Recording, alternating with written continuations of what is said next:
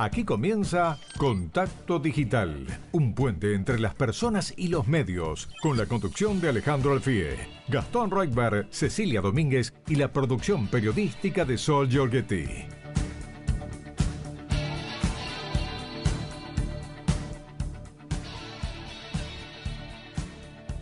Hola, hola, arrancamos nuestro querido contacto digital de todos los sábados por Rivadavia M630 un puente entre las personas y los medios. Los vamos a acompañar de 15 a 17, como siempre, los invitamos a hacer el programa junto con nosotros, aprovechando que este sábado, en particular, que está precioso, ya vamos a ver el pronóstico, permite otros tiempos, otro ritmo y la posibilidad de abordar temas que durante la semana pasan de largo, no permiten esa cuota de reflexión que siempre consideramos tan necesaria. Hola Ceci, ¿cómo estás? Buenas tardes. Gastón, ¿cómo te va? Muy buenas tardes para vos. Está divino este sábado, 20 grados es la temperatura. Eh, ya, vos de remerita, yo todavía no me animo, ¿eh? remerita al sol, no a la sombrita, ¿no? No, a la sombrita está más complicado. A mí me cuesta dejar la campera, el suéter, sí, siento que en cualquier momento se viene el fresquito, porque además esta semana lo tuvimos. Es que amagó el calor, viene un poquito de calor, después la, realidad es que el las precipitaciones, la lluvia. Las lluvias trajeron un poco de frío, eh, así que no terminamos de guardar el abrigo todavía.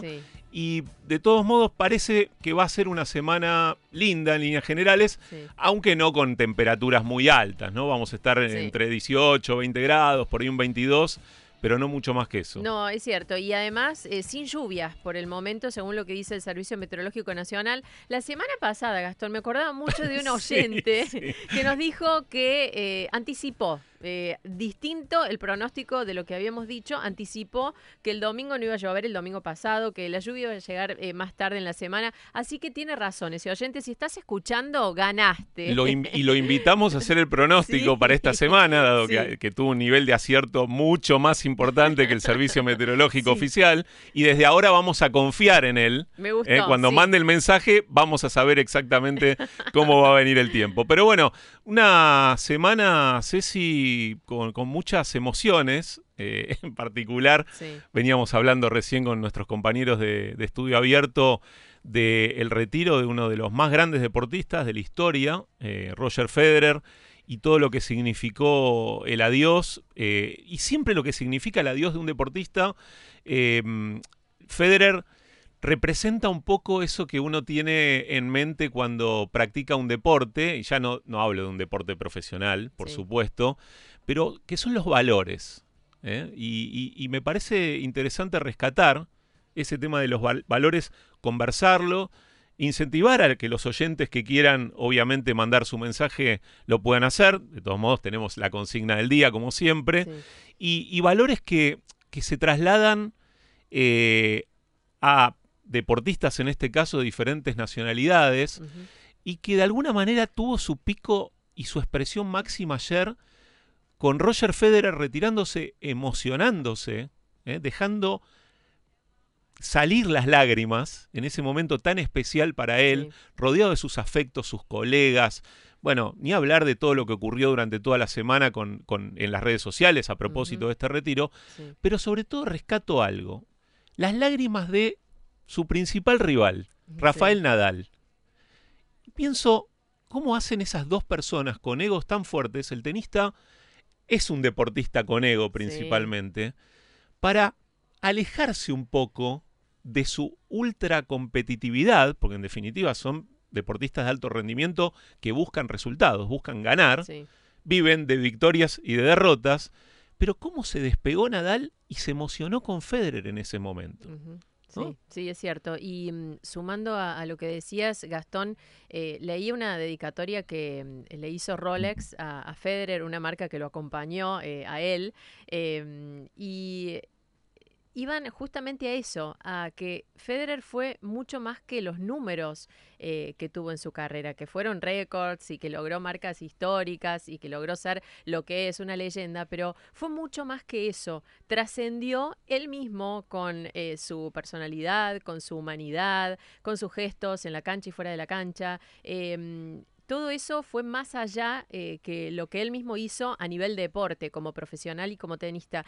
Y mm, lo relaciono también con lo que pasó ayer, que fue la muerte de Carlitos Balá, que tocó a muchísimos, a todos los argentinos, cuatro generaciones que crecieron con él, y que cuando uno se acercaba a hablar con la gente, destacaban al artista, pero destacaban más al ser humano que había detrás. Entonces digo, cuando una persona, eh, un profesional, trasciende más por lo que dio como ser humano, obviamente que fue un número uno en lo que hizo, pero además le dejó a la gente algo como ser humano, tiene un valor incalculable. Y eso es lo que creo que también hizo, hizo Federer, ¿no? El éxito es algo muy efímero eh, y como siempre me decía mi papá cuando era chico, eh, después de todo el ruido, de toda la, batucada, de los fuegos artificiales, quedan las personas. Y quedan, insisto, esos valores que transmiten personas que tienen la suerte, como Federer o como Carlitos Balá, que llegó a multitudes de chicos, a nosotros cuando éramos chicos precisamente, eh, que lograron transmitir valores eh, que se fueron obviamente mm. transmitiendo también de generación en generación. Y valores que son mucho más importantes que cualquier resultado deportivo o cualquier éxito televisivo. Eh, y, no nos cansamos de recalcar esto. Eh, y también en un ambiente como el deporte en particular, donde, insisto, hay tanto de resultado, de competencia, de ser primero, porque el segundo lugar siempre bueno, se deja a un lado, ¿no? no, en, Argentina en particular, ser subcampeón eh, no es eh, algo que uno se pueda colgar como medalla. De hecho, muchos equipos argentinos, y en esto rescato también a la generación dorada de básquet, ¿eh? que aún habiendo tenido no tan buenos resultados, es decir, sin salir campeones, han exhibido sus medallas con orgullo, aún siendo segundos, terceros, cuartos o estando en otro lugar, porque lo que transmiten son valores humanos, como vos decís. Y a propósito de lo que decías de Carlitos Balá, también me sorprendió mucho ayer eh, ver en, las tendencias de redes sociales, eh, en un momento digo, bueno, teníamos ahí fresca la noticia de Carlitos Balá, veo a Palito Ortega como trending topic. Digo, qué raro, Palito Ortega. Digo, bueno, lo relacioné igual la época de Carlitos Balá. ¿Sabes por qué estaba Palito Ortega como trending topic en redes sociales? Porque a un medio, y no voy a decir cuál es, porque no tiene mucho sentido, se le ocurrió escribir en la necrológica de Carlitos Balá que Carlitos Balá había colaborado con la dictadura, con el proceso de reorganización nacional. Y entonces empezaron a aparecer todos personajes relacionados con esa época, supuestos colaboracionistas de la dictadura. Yo digo, ¿no se puede respetar siquiera la muerte? La grieta también está presente en el día que una persona deja este mundo y que uno recuerda esos valores, recuerda lo que se transmitió en la infancia. ¿Es necesario hacer eso? Sí, sí, eh, mira, de alguna manera comparto el, comentario, Gastón, porque eh, viví eh, un momento en el que una persona tenía que explicar eh, frente a otras que no estaban de acuerdo con la figura de Carlitos Balá, justamente porque estaba triste. Pero yo digo, ¿y, hasta este punto llegamos por la grieta? Hasta este punto, digo, en un momento en el que cada uno eh, puede expresar sus sentimientos sin necesidad de explicarlos. Eh, ¿Por qué alguien no puede estar triste porque eh, muere con Carlitos Balá una parte de la infancia y un montón de recuerdos? Entonces digo, bueno, me parece que hace falta un poco de sensatez, ¿no? Y un poco de escuchar al otro, entender al otro, empatizar con el otro y saber que hay momentos en los que la grieta y se tiene que cerrar por lo menos para poder expresarnos libremente y, no sentir que no podemos decir que estamos tristes por esto o por lo otro, eh, pensando que alguien va a juzgarnos. Qué gusto tiene la sal, un gestito de idea. ¿A vos te parece que eso encierra algún tipo de ideología como para defenestrar una persona que deja este mundo? Yo creo que no, creo que la mayoría de los oyentes van a coincidir con nosotros que siempre hay tiempo para criticar cuando esas personas están mm. en este mundo, pero cuando ya no están, ¿Cuál es el sentido? ¿Cuál es el sentido de hacer eso? Y digo, llegamos a un punto en donde las divisiones pueden más que la vida y la muerte de una persona. Creo que hay que aflojar un poco, bajar dos cambios, como se dice eh, en criollo, y entender lo que puede representar la pérdida de una persona como Carlitos Balá, un ser humano como Carlitos Balá, los recuerdos, la infancia, todo el tiempo estamos en el programa recordando Sí. imágenes eh, de esa época. Sí, claro. Y, y tratar a esas personas con respeto, con el respeto que, que se merecen. Bueno, tenemos consigna, Sí, Ceci. sí, porque vamos a hablar de muchos temas. eh, como decía recién eh, Alejandro, Programa. tenemos de todo en el programa de hoy y la economía no va a ser dejada de lado en el día de hoy. Porque Por la supuesto. pregunta es, ¿qué cosas dejaste de hacer por la crisis económica? Esa es la consigna y podés comunicarte a través de nuestras redes sociales. Estamos en contacto digital en Facebook, en Instagram también nos podés buscar como contacto digital, en Twitter arroba contacto 630 y en WhatsApp un mensaje. Ya están llegando muchos textos, audios al 11 50 26 8630. Hacen el programa con nosotros, como siempre, así que esperamos esos mensajes. Aprovecho estos primeros minutos para enviarle un saludo muy grande a dos fieles oyentes de Contacto Digital. Alma Calderón, que nos escucha eh, caminando por las playas madrinenses, eh, se clava ahí los auriculares y escucha Contacto Digital. Y bueno, también a mi viejo, Víctor Reutberg, que seguro está escuchando el programa. Vos, Ceci, seguro tenés alguna dedicatoria hoy. Eh, sí, para Córdoba siempre. Me Siempre gusta. para Córdoba, Sí, muy sí, bien. eh, para federalizar esta mesa que es muy federal. ¿eh? Eh, tenemos el sur, tenemos el centro del país. así que bueno, estamos todos, todos los oyentes que llaman desde distintos puntos de, no solamente del país, sino del mundo, te diría. Sí, la red federal de Sí. Rivadavia, que, que es un lujo realmente que nos escuchen en todos lados. Y volviendo a la consigna, Sí. ¿eh? así no, nos conectamos con, con la consigna y también hacemos participar a los oyentes.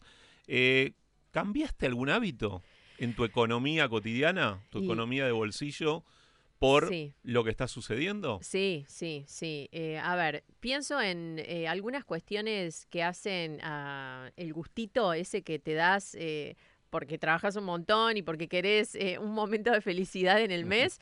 Eh, Hace unos días una amiga eh, que vive afuera me dice, Ceci, me compré estas cremas divinas eh, que me hacen acordar a vos, porque vos las usabas. Yo dije, sí, muy bien, las usaba. Porque ya esas cremas se volvieron imposibles, ¿no? Y estoy hablando de, a ver, algo que uno puede hacer para sentirse bien, para eh, porque te compras eso que, que te gusta, es un lujito que te podés dar, bueno, que ya se volvieron y inaccesibles. las porque, reemplazaste. claro, y, y lo que uno hace es cambiar la marca, ¿no? Eh, Claro. Prueba otras, mm, esas, bueno, eh, eran cremas que se consiguen acá en Argentina, que son de afuera, pero que en un momento eran accesibles, ¿no? Y se volvieron inaccesibles porque aumentaron muchísimo, no mucho, muchísimo. Entonces, comprarlas de verdad se vuelve un esfuerzo. Así que bueno, digo, esas cositas que forman parte, de- por supuesto, ni hablar de, de grandes cambios en lo que tiene que ver la alimentación, que son, bueno, o, gente que no puede ni siquiera mm, seguir alguna dieta que necesita por salud. Pero bueno, hablamos hoy de esas cosas que dejaste de hacer como gustitos, eh, eh, cosas eh, en el mes. Y bueno, de eso, de eso hablo hoy. Algunas marcas desaparecieron Sí. eh, de los supermercados, eso es muy evidente. Yo te, te- te- te pongo también otro ejemplo chiquitito, así como, A ver. como vos describías el tema de las cremas. Bueno, no es novedad, lo digo siempre, juego al tenis y, y me gusta comprarme ropa de tenis, me gusta comprar pelotitas de tenis, me gusta tener raquetas más o menos buenas para poder jugar. Bueno, todo lo que tiene que ver con el con, con los accesorios que hacen a la práctica del tenis Sí. Están imposibles de comprar. Desde las pelotas de tenis, cuyas, eh, digamos que las mejores marcas no llegan más, no llegan más, está el precio dólar Sí. que uno tendría que pagar aquí por esas pelotas, que terminan imponiéndose otras pelotas de menos calidad Sí. eh, y sobre todo de fabricación nacional, que tienen otra felpa, otra goma, otro tipo de pelota. ¿Se puede jugar? Sí, por supuesto. Claro. Uno Sí. tiene tanta pasión por el juego que se puede. La ropa, No, no. la ropa, la ropa deportiva. Ni hablar. La ropa deportiva, la ropa deportiva de calidad, un par de zapatillas que, que dure, ¿no? Eh, esas zapatillas reforzadas, no las de lona que, que ante cualquier patinada se pueden romper o uno las engancha Sí, y las rompe. ¿Qué precios? No, ni hablar. ¿Qué es precios? una locura. Y muchos de esos modelos de zapatillas que uno antes compraba acá, de primeras marcas, no llegan más. No llegan más.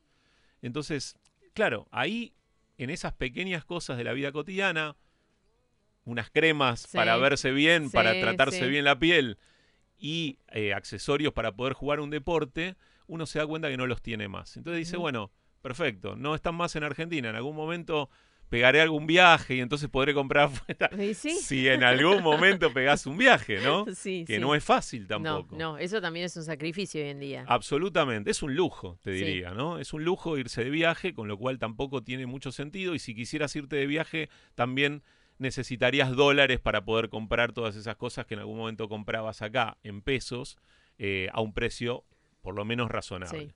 Así que bueno, invitamos obviamente a los oyentes a que, a que contesten a la consigna y nos cuenten cosas del, lo cotidiano, ¿no? Donde se impacta eso. Sí, bueno, si querés cerramos el bloque, Gastón, con un mensaje de Gaby, que dice, yo amo la ropa de marca. Siempre me compré hasta hace unos años. Ahora tuve que elegir otras marcas más baratas. Nos manda saludos a, todos nosotros y nos decía buen fin de Gaby. Bueno, la, el tema de la ropa, como decías Gastón, también, bastante cara. Sí, muy cara. Bueno, invitamos a los oyentes a, que sigan escribiendo, que nos manden audios cortitos, lo posible cortitos, así los podemos pasar. Eh, y tenemos mucha nota, mucha entrevista hoy en Contacto Digital Quédense con nosotros, los vamos a acompañar hasta las 17. Cecilia Domínguez, Eric Spolsky, Sol Giorgetti, Facundo Raventos, Camila González, todo el equipo a pleno. Eh, trabajando para ustedes y, para hacer un radio de sábado, que es lo que nos gusta, nos apasiona, y ahí vamos. Seguimos en unos minutos. Contacto Digital, un puente entre las personas y los medios.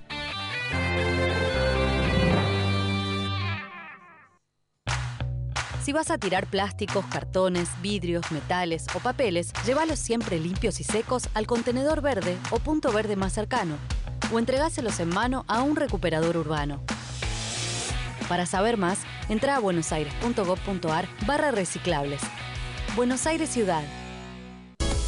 Radio Rivadavia AM630, en vivo las 24 horas por YouTube. Disfruta de la transmisión y accede a notas editoriales y pases de nuestros conductores. Encontranos como Radio Rivadavia AM630. Suscríbete, mira y comenta. Radio Rivadavia AM630. Todo lo que pasa todo el día. Hace 25 años que en Parque de la Costa se escuchan todo tipo de gritos. Está el grito boomerang. El grito me gané un oso panda. El grito me comiste medio algodón de azúcar. Y bueno, el clásico. Venimos también a Parque de la Costa a pasarla espectacular y a gritar por lo que quieras. Parque de la Costa, 25 años. Doctor, doctor, me tragué un lápiz. Bueno, siéntese y escriba su nombre. Está bueno ser tal como sos, sin sentir dolores de panza. Sertal Perlas es una cápsula blanda de rápido alivio para los dolores y malestares digestivos. Sertal, qué felicidad sentirse bien. Comunicate con nosotros a través de nuestro WhatsApp 11 50 26 8 630. Radio Rivadavia AM 630. Todo lo que pasa. Todo el día. Nos comprometimos con la provincia de Buenos Aires en desarrollar las economías regionales, fomentar la producción, generar puestos de trabajo y proyectos de infraestructura universitaria y recuperar la salud pública. Hoy, te queremos mostrar los proyectos finalizados y los que aún están en ejecución. Conoce más acerca de nuestros compromisos en argentina.gov.ar barra compromiso federal. Lo dijimos, lo hicimos. Compromiso federal. Argentina Presidencia. Con Santa Filomena cada día voy a entonar para cantar. Cinco blanco, vamos a brindar Filomenal, Filomenal. Santa Filomena, único, un vino filomenal. como de prohibida su menores de 18 años. Gracias Aptra por las nominaciones al Martín Fierro Mejor Labor Humorística. Ariel Tarico por Esta Mañana, Crónica de una tarde anunciada. Radio Rivadavia, AM630. Todo lo que pasa, todo el día. Contacto Digital, un puente entre las personas y los medios.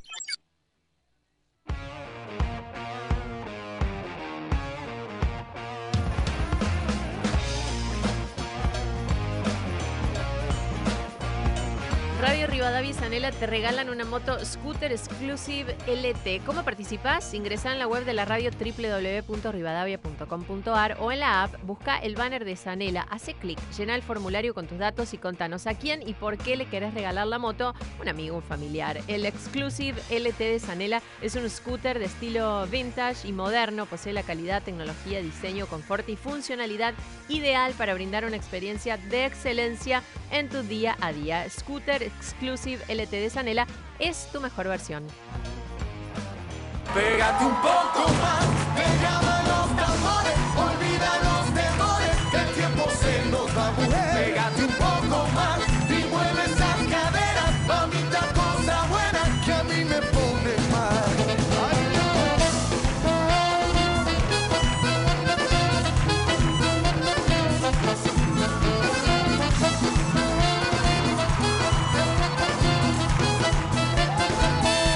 Hola chicos, buenas tardes. Esas personas que escriben eso son peor que nadie, que la basura, porque son basura. Ensuciar a un señor, porque ese sí que fue un señor, porque eh, primeramente por las películas, pero las películas fueron filmadas antes de que vinieran los militares. Entonces, ¿por qué no se dejan de joder? eh? Hola, soy Marcelo de Cava y apoyo lo que están diciendo. Eh, creo que esta gente que, que dice eso son resentidos. Hay que res- respetar lo que esa persona hizo en vida y la grita no tiene nada que ver en esto. Ese ser humano nos dio alegría, nos dio amor y no tiene nada que ver lo que están haciendo. Son personas que de una forma u otra nunca están conformes con nada. Así les va a ir en la vida. Bueno, un saludo muy para ustedes. El programa está muy bueno.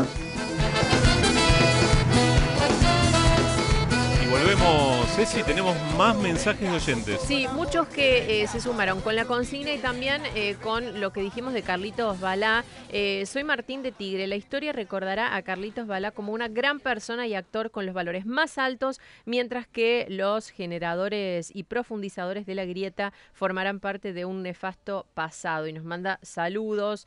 Otro mensaje, Carlos de Lanús. Él es el pronosticador estrella. Desde ahora es nuestro pronosticador estrella. Carlos, te ganaste ese mote. Eh, la semana que viene dice, no va a llover. Solo va a estar un poco nublado con temperaturas de entre 10 y 20 grados. Un poco fresco, dice, pero bueno. Eh, Carlos de Lanús, sos lo más. Confiamos en vos, ¿eh? Ahora palabra mayor. Eh, vamos con uno más. Eh, muy bueno el programa, como siempre, y se suma la consigna. Yo adoro comprar ropa deportiva, dice Alejandra. Eh, ropa deportiva y zapatillas de la marca de la pipa, pone. Ahí está, muy bien. Pero Sin chivo. con esta malaria compro muy poco. Tal vez alguna remera y zapatillas cada dos años y en cuotas para que no se haga tan pesado. Bueno, sigan llamándonos, escribiéndonos, así hacen el programa con nosotros. Ceci, ya estamos en comunicación con Cristian Ritondo, eh, diputado nacional por la provincia de Buenos Aires de Juntos por el Cambio. Cristian, buenas tardes, te saludamos Cecilia Domínguez y Gastón Reutberg. ¿Cómo te va? Hola, ¿qué tal? Buenas tardes, ¿cómo están? Muy bien, bueno, eh, no sé si escuchaste algunos mensajes de los oyentes, pero antes de arrancar la entrevista más política, me gustaría un recuerdo tuyo también de la figura de Carlitos Balá, si es que la tenés.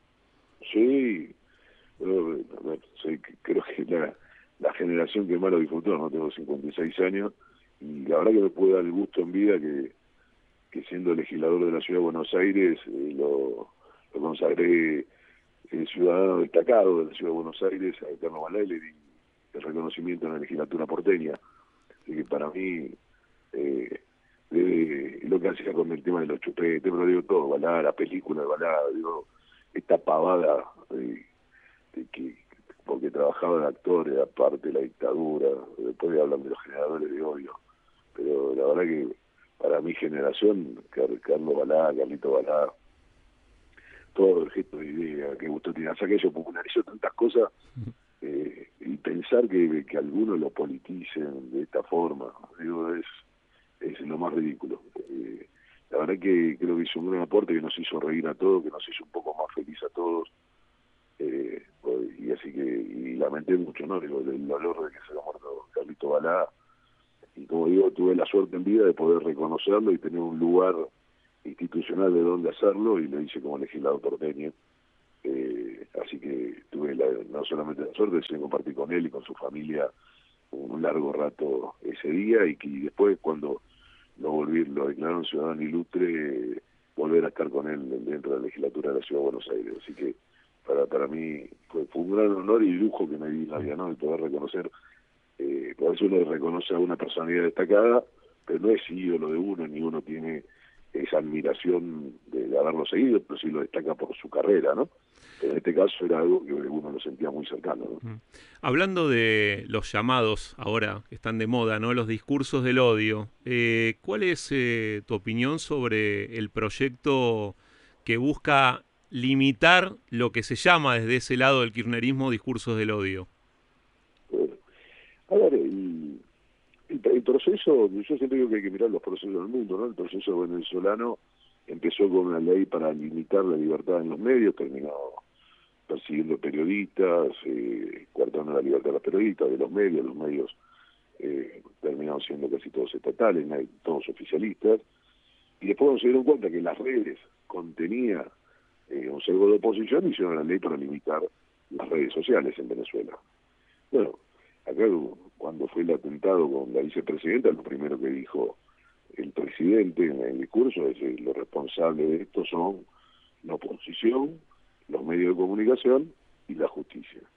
Y en realidad hay, hay un miedo, me parece, permanente de ellos, ¿no? Que tienen con que los medios son quienes les desnudan el relato, la justicia les pone límites y, y la oposición es quien va a ocupar su rol en el poder en el 2023 este, por, por voluntad popular y, y esto me parece que le da un gran temor. Entonces buscan ahí el enemigo, porque ellos no tienen adversario, tienen enemigos. Los enemigos son ustedes, somos nosotros, son los fiscales, los jueces que actúan correctamente o, usan de su independencia.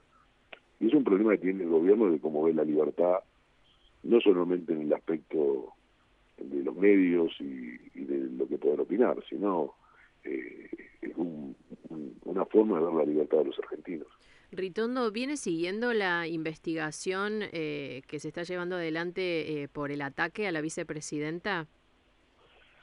Sí, y yo confío mucho en lo que está haciendo la justicia. Me parece que, tanto el fiscal Rívolo como la doctora Capuchetti están haciendo un gran trabajo y me parece que eso hay que dejarlo trabajar y, dejar que, actúe la justicia.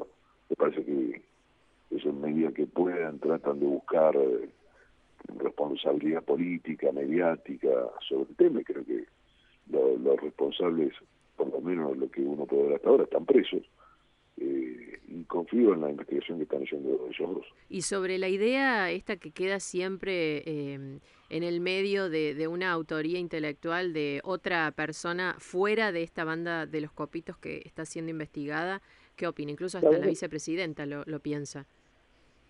Sí, si esto es cierto, lo va a investigar la justicia.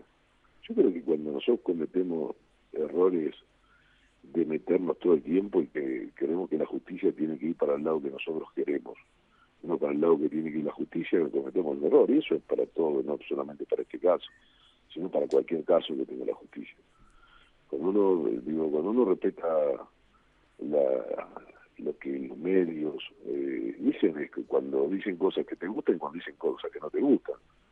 Eh, es una elección y cuando eh, uno cree en la independencia judicial es cuando falla como a vos te gusta y cuando falla de forma diferente. Si no, digamos, es, una cosa abañatada y me parece que nosotros debemos ser respetuosos del trabajo del Poder Judicial, del trabajo de los medios y la libertad que tiene que tener cada uno. Ritondo, usted habla de la justicia y, no puedo dejar de, preguntar, de preguntarle, bueno, porque es parte obviamente del Congreso, sobre la media sanción del Senado del proyecto para ampliar la Corte Suprema a 15 miembros. Eh, ¿Cuál es su, su visión? ¿Qué ve detrás de esta estrategia? Pensando que posiblemente esto llegue a diputados y seguramente naufrague. Eh, de todos modos, hay otros, otras maneras también de que no avance. Pero ¿cómo, cómo, cómo lo vio? ¿Qué, qué, qué, ve detrás de todo esto? El kirchnerismo nos, nos pone en una telaraña. Yo ayer como siempre suelo hacer, y esta mañana recuerdo muchos lugares de la provincia de Buenos Aires, ¿no? Y, ayer estuve en Chacabuco, y después estuve en Luján, y estuve en reunión con vecinos. Entonces, la verdad es que no hay nadie que me pregunte sobre esto, sino que lo expresan con bronca. Y yo creo que hace tres años el gobierno está alejado de la realidad de lo que le pasa a los argentinos y cuál es la necesidad que tenemos de tener la dirigencia política. Nos ponen esta telaraña donde hoy podrían ustedes haciéndome una nota, digo, no, con total libertad, con preguntar lo que quiera, pero nos meten esta obligación de que estemos hablando de esto, cuando el problema en la Argentina es el 100% de inflación, la cantidad de pobres, las escuelas, eh, el problema de la ley de alquileres que no se termina de sancionar y no facilita ni al propietario ni al alquilino eh, tener un mercado mucho más amplio y mejor que permita a la gente acceder a la vivienda que no puede comprar porque no hay crédito y porque hay una inflación del 100% y no puede alquilar. Eh, y estos son los problemas que hoy tiene la gente en realidad. Eh, ¿qué, ¿qué, proyecto de país tenemos para que los pibes que se quieran ir se queden? No, porque si no, digamos, me, ellos nos ponen una telaraña donde lo que estamos discutiendo es si el presidente eh, plantea una ley que regula las redes, o sea, la libertad. Eh, agrandar la corte para encontrar a ver en una corte más grande se encuentran vías de impunidad a lo que han hecho en, en, los anteriores tres gobiernos kirchneristas. Entonces, no, nos encontramos todos en una telaraña discutiendo una agenda que no tiene que ver con la agenda que tendríamos que estar discutiendo. Eh, y no digo yo, la, la agenda la pone la necesidad de la gente, es cómo solucionamos la inflación del 100%, que hace que hasta el trabajador formal esté debajo de la línea de la pobreza. Eh, Ritondo, eh, recién dijo proyecto de país y, y, me voy directamente al año 2023, eh, año eh, de elecciones, y pienso, ¿cuál es el nombre eh, que puede llegar a encabezar la, la fórmula de, de, Juntos? Eh, porque hay varios dando vueltas. No, yo creo que hay varios, y, digo, en el caso del PRO, sí. principalmente más que Juntos, sí. creo que, que tenemos un, un, un, buen problema, digo, porque creo que tenemos liderazgo reconocido por la sociedad en, en muchos candidatos. Eh, en mi preferencia está con María Eugenia Vidal, sí. eh, pero en Patricia, en Horacio y en el propio Mauricio que tiene que decidir uh -huh. qué hacer. Eh, la verdad que en términos futbolísticos, cuando uno tiene cuatro nueve que cada vez que puede entrar, uno sabe que garantizan gol, es un lindo problema tenerlo, ¿no? Y me parece que lo definiremos y para eso están las pasos. Sí. Eh, y seguramente veremos con cuántos candidatos llegamos pero también entendiendo que falta muchísimo, ¿no? Y, y, no es exagerado, falta poco y mucho. Uh -huh. Porque si uno toma en septiembre del 2014, que estábamos hablando y qué candidaturas, y toma en septiembre del 2018, Alberto no era candidato, Kicillof sí. no era candidato, eh, Mauricio Macri todavía no estaba eh, eh, junto por el cambio, cambiemos, eh, María Eugenia era una candidata que le faltaba mucho de instalación en la provincia de Buenos Aires, y digo, sin embargo al otro año fue una realidad y, digo, digo, uno podría seguir tomando para atrás ejemplos de que nació la democracia, ¿no? Este, en septiembre del año 82 a nadie se imaginaba en la Argentina que el radicalismo le podía ganar al peronismo, ni que Menem le iba a ganar a Cafiero, y así uno podría seguir viendo cada elección qué pensábamos en septiembre antes de la otra, de la, del septiembre antes de la elección que veíamos al otro año. Me parece que puede haber cuestiones que van a cambiar, pero también eh, eh, se van perfilando. Y creo que el perfil importante es que Juntos por el Cambio eh, viene de ganar una elección, se ha mantenido unido, más allá de todas las discusiones que tenemos internas, que es lógico que se den en el debate de las ideas, de quién nos representa mejor, pero digo, hoy se construye como una gran alternativa de poder y seguramente entendiendo que tenemos esa responsabilidad, también es quiénes y para qué este, volvemos al gobierno y me parece que la discusión del para qué es lo más importante. En Contacto Digital estamos hablando con el diputado nacional Cristian Ritondo. Ritondo, ¿es cierto que eh, la provincia está en búsqueda de peronistas desencantados para poder sumarlos a su espacio? No, eh, yo no, yo creo que a la política y a Juntos por el Cambio hay que sumarle buena gente de buena fe, uh -huh. que puede venir del partido político, pero puede, puede venir, que es lo que también me, me, me gusta mucho, eh, de sectores del trabajo, eh, empresarios, deportistas, actores, representantes sociales, periodistas, eh, un presidente de centro de comerciantes. Eh, me parece que uno tiene que buscar. Yo vengo planteando que eh, en el interior de la provincia necesitamos representatividad del campo en las listas, en consejos. No importa el origen político entonces, importa no, las no, personas. No, importa a las personas, mm. los valores y las ideas, mm. porque digo, sin duda lo que está pasando más allá de cualquier cosa es que la- una idea de gobierno que expresa el kirchnerismo ha fracasado el mundo y hoy tiene fracaso más absoluto en la Argentina. Eh, me parece que, que, el- que el- lo que hoy podemos decir que ese debate de ideas que creo que los argentinos han consagrado, que entienden que no, no puede haber una Argentina subsidiada, eh, llena de planes, donde eh, por, por ese mismo subsidio y por no cobrar lo que vale la electricidad, eh, en, en verano nos quedamos, eh, en invierno nos quedamos sin gas y en verano sin, sin luz. Eh, digo, me parece que esta comprensión que tienen los argentinos de querer vivir en un país normal, que no es ni nada más ni nada menos que los chicos tengan clase, que vos puedas organizar tu vida familiar, que si vas a un hospital tengan placa y tengan gasa y te atiendan y que vos tengas la seguridad que no tenés cuando oscurece, no tenés que estar corriendo para que no te roben. Y eh, mucho se ha hablado de, de Cristina en el último tiempo por la causabilidad, por el atentado, pero ¿cómo lo ve el presidente Alberto Fernández en este año eh, que queda hasta las elecciones? Lo, lo veo como una figura decorativa. Eh, cuando el otro día veía eh, hablando en un organismo internacional y acá Sí. nos mostraban un logro y otra cámara muestra cuánta gente lo escuchaba, Mm. es asombroso la poca atención que este presidente despierta en el mundo. ¿no? Eh, un- una sala vacía que casi todo lo que estaban empleados eh, argentinos de la embajada y representantes argentinos eh, muestra a las claras que la Argentina con este gobierno no despierta ni, ni pasión ni, ni siquiera escucha eh, de un presidente. La poca una exposición, sí, perdón, Ritondo, la poca exposición No. pública de, de Sergio Massa, ¿tiene que ver con que es una persona que está trabajando en silencio para acomodar esta economía?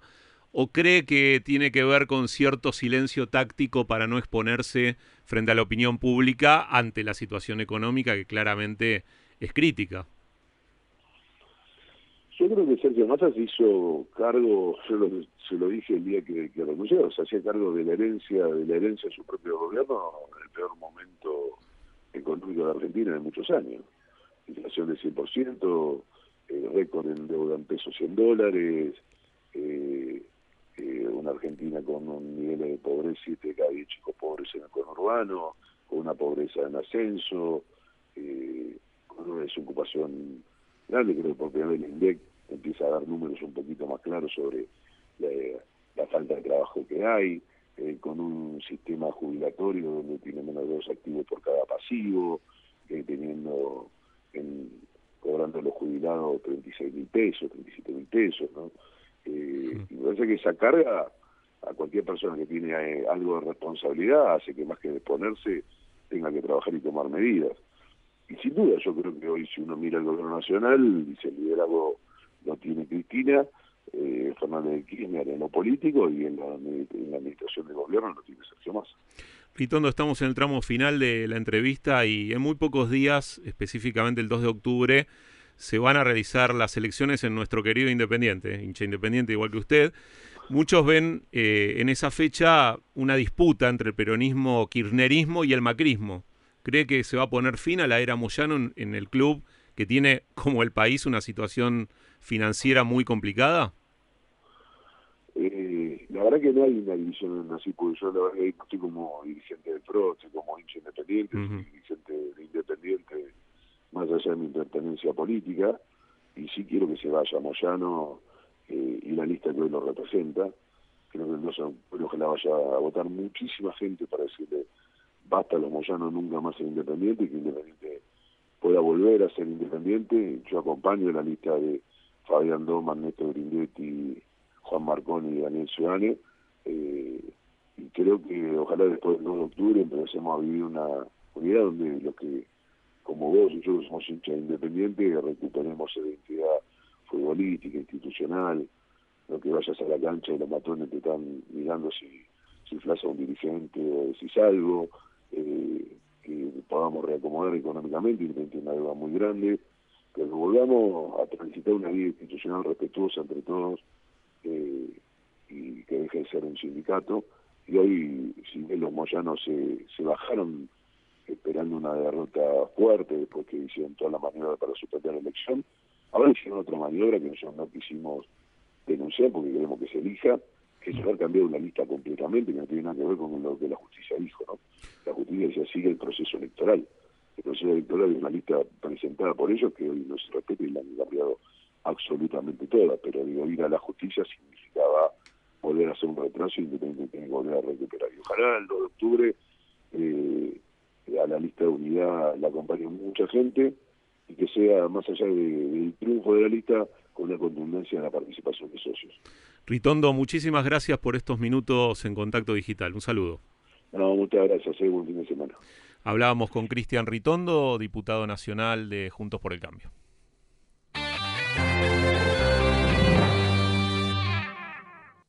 ¿Estás arriba del taxi? Sí, me subí recién. Elegiste un transporte legal. ¿Ahí ilegal? Sí, y circulan. Están en la calle. Basta de transporte ilegal. Es un mensaje del Sindicato de Conductores de Taxi de la Ciudad de Buenos Aires. José Ibarra, secretario general. No dejemos de cuidarnos. Usemos siempre tapaboca. Mantengamos distancia. Elijamos espacios abiertos. Ventilemos lugares cerrados. Para más información, entra a buenosaires.gov.ar barra coronavirus. Cuidarte es Buenos Aires Ciudad. En la revista Newsweek de septiembre, Massa Matrix, el código para entender el plan económico de Sergio Massa, su viaje a Estados Unidos, cómo piensa conseguir financiación, qué hará con el gasto público y su proyecto para frenar la inflación. Además, ¿dónde están los dólares de los argentinos? Newsweek, información es poder. Todos los domingos de 2 a 6, Reporte Rivadavia con Oscar Joy. Actualidad, música y mucho más. Radio Rivadavia, AM630. Todo lo que pasa. Todo el día. Último momento. Volcó un coche fúnebre. El de atrás resultó ileso. Está bueno ser tal como sos, sin sentir dolores de panza. Sertal Perlas es una cápsula blanda de rápido alivio para los dolores y malestares digestivos. Sertal, qué felicidad sentirse bien. La fuerza y la energía que acompañan en Jujuy.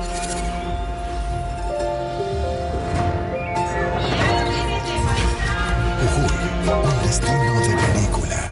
Ahora podés ver los pases entre los conductores de nuestra programación.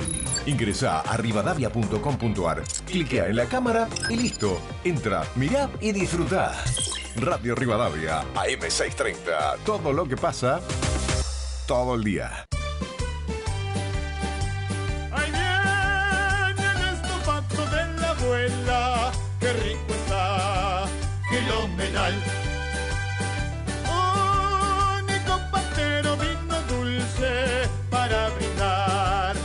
Kilomenal. Pásame sifoncito que este tinto voy a asustar, kilomenal. Con Santa Filomena cada día voy a entonar para cantar. Tinto blanco, siempre quiero más. Tinto blanco, vamos a brindar filomenal, filomenal.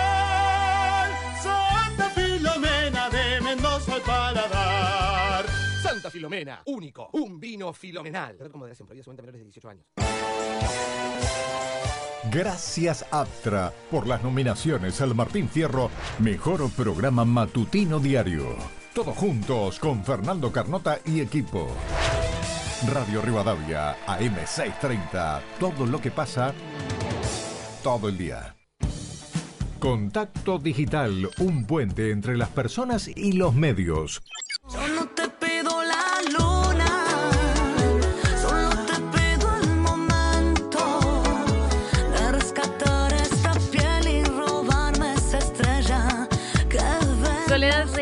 el 29 de octubre al Movistar Arena de Buenos Aires. Va a presentar un mega show con sus canciones más icónicas y promete una fiesta para toda la familia. Conseguí tus entradas en www.movistararena.com.ar barra show barra soledad. Buenas tardes, Susana de Palermo les habla, muy bueno. Respecto a Carlitos Balá, un prócer, este, y la gente que habla de él y de la forma denigrante que lo hizo, de- evidentemente faltan el respeto porque no lo faltan el respeto, sino que ellos no lo tienen. Y lo venimos probando durante los últimos casi 20 años. este, gente que carece de todo respeto hacia este, sus conciudadanos, este, hacia autoridades, etcétera, etcétera. O sea, una lacra va. Bueno, les mando un beso, los sigo escuchando, chao. Hola, Contacto Digital, mi nombre es Néstor de San Martín. Yo soy taxista. Hasta el 2019, los miércoles que había una promoción, compraba 2 kilos de helado por 270 pesos. Entonces todos los miércoles llevaba a mi casa 2 kilos de helado. Hoy esos 2 kilos de helado cuestan 1.600 pesos los miércoles, pero ya llevo una vez cada dos meses. En lugar de llevar una vez por semana, pasé a llevar una vez cada dos meses con suerte. Gracias. ¿Cómo duele eso, no? Escuchar que ya no podés comprar un helado. Un poco Por de helado en la semana. No, es tremendo. Bueno, a todos los oyentes que se sumaron, les decimos que tenemos doble consigna, porque fueron tantos los mensajes que llegaron de Carlitos Bala que además de preguntarte qué cosas dejaste de hacer por la crisis económica, sumamos qué recuerdo tenés de Carlitos Bala, esa imagen de la infancia que te dejó. Bueno, sumate con lo que quieras comentarnos sobre esas dos consignas. Alma de Puerto Madryn dice, restringí cierta ropa, las zapatillas, cremas y las salidas a comer afuera, entre otras cosas. Y nos dice, buen programa. Otro mensaje de Fernando que dice que tiene 58 años y para mantener el nivel de consumo vengo seis meses a trabajar de árbitro de fútbol a Miami. Unas zapatillas de running de la marca de la pipa eh, se consiguen a 65 dólares finales. En Argentina ese mismo modelo vale 52 mil pesos. Más del doble. Sí. Sí. Más del doble. Eh, otro mensaje de Lidia eh, sobre Carlitos Bala. Durante 20 años eh, el movimiento kirchnerista se dedicó a tergiversar la verdad, la historia y difundir falsedades sobre hechos y personas, a apropiarse de los derechos humanos, a desconocer los valores y principios democráticos auténticos. Esto dice sobre lo que contamos de Carlitos Bala. Y Marina de Mercedes, el último que leemos por ahora. Escucho lo de Carlitos Bala y no se puede creer. Si por haber trabajado en tiempos de dictadura se merece un repudio, tendrían que repudiar a medio país. Son muy hipócritas. Nos encanta que nos llamen, nos encantan que dejen mensajes, que escriban eh, con libertad lo que quieran. Hoy hacemos esta, este experimento de la doble consigna.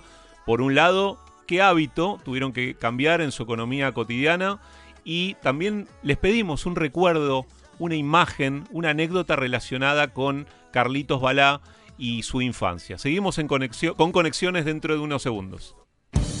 Ahora, en Contacto Digital, conexiones en 5 minutos. Un puente entre las personas y las noticias. Abrimos conexiones. Constituida como abogada en su causa propia, la vicepresidenta Cristina Kirchner expuso ayer sus argumentos de defensa en el juicio oral por la causa Vialidad, en la que está acusada de liderar una asociación ilícita y defraudar al Estado al direccionar las obras públicas viales de Santa Cruz en beneficio del empresario Lázaro Báez. Fue una de las jornadas de mayor voltaje político del juicio desde la acusación de los fiscales Diego Luciani y Sergio Mola y su pedido para que la vicepresidenta cumpla una condena de 12 años de cárcel y quede inhabilitada de por vida para la función pública. Primero fue el turno de su abogado, Carlos Beraldi, para cerrar el alegato que inició el lunes y martes. Y después, Cristina tomó la palabra de manera remota para intentar refutar ante el Tribunal Oral Federal 2 la acusación de los fiscales. Los jueces son Andrés Basso, Jorge Gorini y Rodrigo Jiménez Uriburu. Esto expresó la expresidenta en un tramo de su intervención. La verdad que no se puede creer cómo se ha llevado este juicio adelante y por qué se ha llevado este juicio adelante. Y en este sentido yo quiero hacer un formal pedido ante este tribunal para que al finalizar eh, las audiencias se extraiga testimonio de todos y cada una de las mentiras de los fiscales contrastadas con la prueba documental, pericial y testimonial que tuvo este juicio. Ceci, dos eh, cuestiones eh, de la intervención de la vicepresidenta. Primero, la participación de Beraldi. Sí. Beraldi reconoce la sociedad comercial de los Kirchner con Lázaro Báez. Punto muy importante. ¿eh? Clave. Muy importante, Sí. clave. Y te diría que las pruebas son tan irrefutables en ese sentido que obviamente el abogado de Cristina no puede mirar para otro lado. Y el segundo punto es eh, la posición adoptada por la vicepresidenta. en este sentido. ¿Vale victimizarse en lugar de usar el espacio para intentar refutar argumentos y pruebas? Digo, ¿no es un boomerang el tema de la victimización? Porque cuando uno se victimiza, da la impresión que no tiene argumentos para refutar, ¿no? Sí. Y mm, la mayoría comentaba ayer de cierta pobreza argumental al punto de que entonces el recurso de la victimización te permite ir hacia otro lado, ¿no? Y no hablar del punto fundamental, que es una causa judicial que la tiene en el centro de la escena. Sí, y siempre eh, esa es eh, una de las críticas que más recibe Cristina, ¿no? O, o el pedido que con más fuerza se ejerce, eh, argumentos, defensa en lugar de victimización. Bueno, seguimos con conexiones, eh, un poco el tema eh, de la consigna de hoy, o uno de los temas de la consigna de hoy. A los 97 años murió Carlitos Balá, el flequillo más famoso de la Argentina. Hasta el último instante fue leal Balá al compromiso que se impuso desde comienzos de la década del 70, hacer reír a los chicos y a sus familias, preferentemente desde los escenarios teatrales y los espectáculos circenses. La triste noticia fue confirmada por su nieta, Laura Gelfi, Dijo Laura Gelfi, estamos devastados pero unidos y así se fue él, con la familia unida y mucho amor. El artista había sido internado este jueves en el Sanatorio Güemes de Buenos Aires con pronóstico reservado y falleció unas horas después. Tuvo una trayectoria artística de más de medio siglo, marcó una época y cautivó a muchas generaciones con sus chistes, ingenio y ternura. Escuchamos, ahí está. ¿eh? ¿Cómo no te va a sacar Cami. una sonrisa esta cortina? Y vos sabés que la, este sonido eh, me remite a una anécdota muy cortita que la voy a Contala, contar, la voy a contar, la voy a contar. Eh, obviamente en la infancia en la Patagonia, en Puerto Madryn en particular, Carlitos Balá formaba parte de las tardes, ¿no? De esa infancia. Sí, claro. Y yo tenía en el imaginario poder ganar una bolsa repleta de útiles escolares ¿eh? que se ganaban con unos juegos que hacía Sí. Carlitos Balá. Claro, en esa época en el sur, cuando arrancábamos las clases, nos daban la cartuchera, los lápices de Sí. colores, ¿no? Eh, alguna cartulina, algún Sí. papel glacé, ¿no? Era en esa época. Sí. Esta bolsa de útiles era impresionante, Ceci. Qué lindo. Marcadores, crayones, De hojas de diferente tamaño, todo, todo, todo. Y eh, era tal la fascinación por esa bolsa de útiles que le había pedido a mis papás viajar a Buenos Aires para participar del programa de Carlitos Balá y ganarme esa cantidad de útiles para usar el resto del año. Pero bueno, una pequeña anécdota de, de la infancia de ese momento. Mira, Carlitos Balá hizo que hoy eh, tengamos dos, cor- eh, dos consignas. Así que, mira, la gente eh, es increíble la cantidad de mensajes que está mandando sobre, sobre Carlitos Balá. Así que en un ratito también vamos a compartir esas anécdotas. Bueno, y seguimos Dale, sí. con el mundo del espectáculo. La última, sí, eh, claro, porque esta semana Aptra dio a conocer las nominaciones a los Martín Fierro de Radio. Ahí está la música clásica, que este año entregará estatuillas correspondientes a 2019, 2020 y 2021. Una manera de ponerse al día después de la pandemia de coronavirus que obligó a la suspensión del evento. Radio Rivadavia tiene 12 nominaciones para la orgullo. ceremonia de entrega de los premios que eh, va a ser el próximo primero de octubre en Parque Norte. Luis Majul y Fernando Carnota están nominados en la categoría Programa Periodístico Matutino de Radio Primera Mañana por esta mañana y todos juntos. Eduardo Feynman y Chiche Hellblum en programa periodístico matutino Radio Segunda Mañana, en programa periodístico vespertino diario, los nominados son Crónica de una tarde anunciada de Nelson Castro y Pan y Circo de Johnny Viale, ambos nominados también por su labor periodística. También fueron nominados el rotativo del aire en servicio informativo Bravo. y la locutora Alejandra Arestizábal y Ariel Tarico en labor humorística. Felicitaciones y a cruzar los dedos ya por estas 12 nominaciones de Radio Falta nada, Rivadavia. falta nada. De hecho, bueno, va, va- va a ser tema de programa seguramente del, del próximo programa. No sé si llegamos, creo que es el siguiente por la fecha. Sí, sí. ¿eh? Pero bueno, eh, les contamos eh, en, el, en el backstage que, que teníamos alguna expectativa. ¿eh? Teníamos una expectativa. siempre. Todos tenemos expectativa, los que trabajamos en sí. radio. Tenemos ganas de estar en esas ternas, Sí. pero bueno, es muy competitivo el Martín Fierro, obviamente. Todos los que están nominados son Sí. eh, grandísimos profesionales de la radio. Hay algunos rumores con relación a quién podría ser el Martín Fierro de Oro, pero no lo vamos a No, decir en este no, programa de ninguna no, manera. De decimos. ninguna manera, pero se habla de una, una gloria de la radio, ¿eh? Sí. Así que vamos, vamos a esperar, vamos a esperar unos días para eso.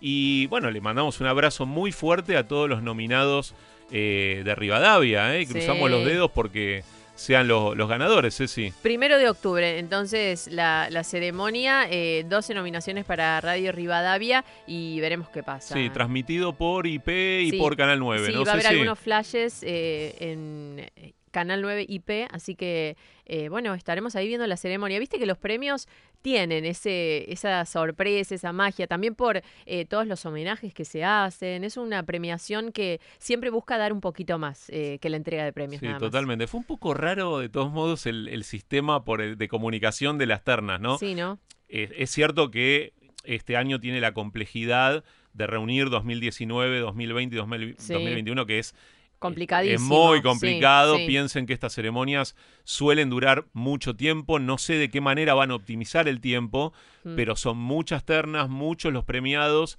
eh, así que esperamos una transmisión larga. Sí, y además, eh, Gastón, qué difícil cuando se suben al escenario los ganadores, porque quieren agradecerle a todo el mundo, y es lógico, ¿no? Hay mucha emoción, eh, discursos largos, además también siempre eh, hay un poco de contenido político, ¿no? Algunos títulos que tengan que ver con la realidad, con eh, lo que está pasando.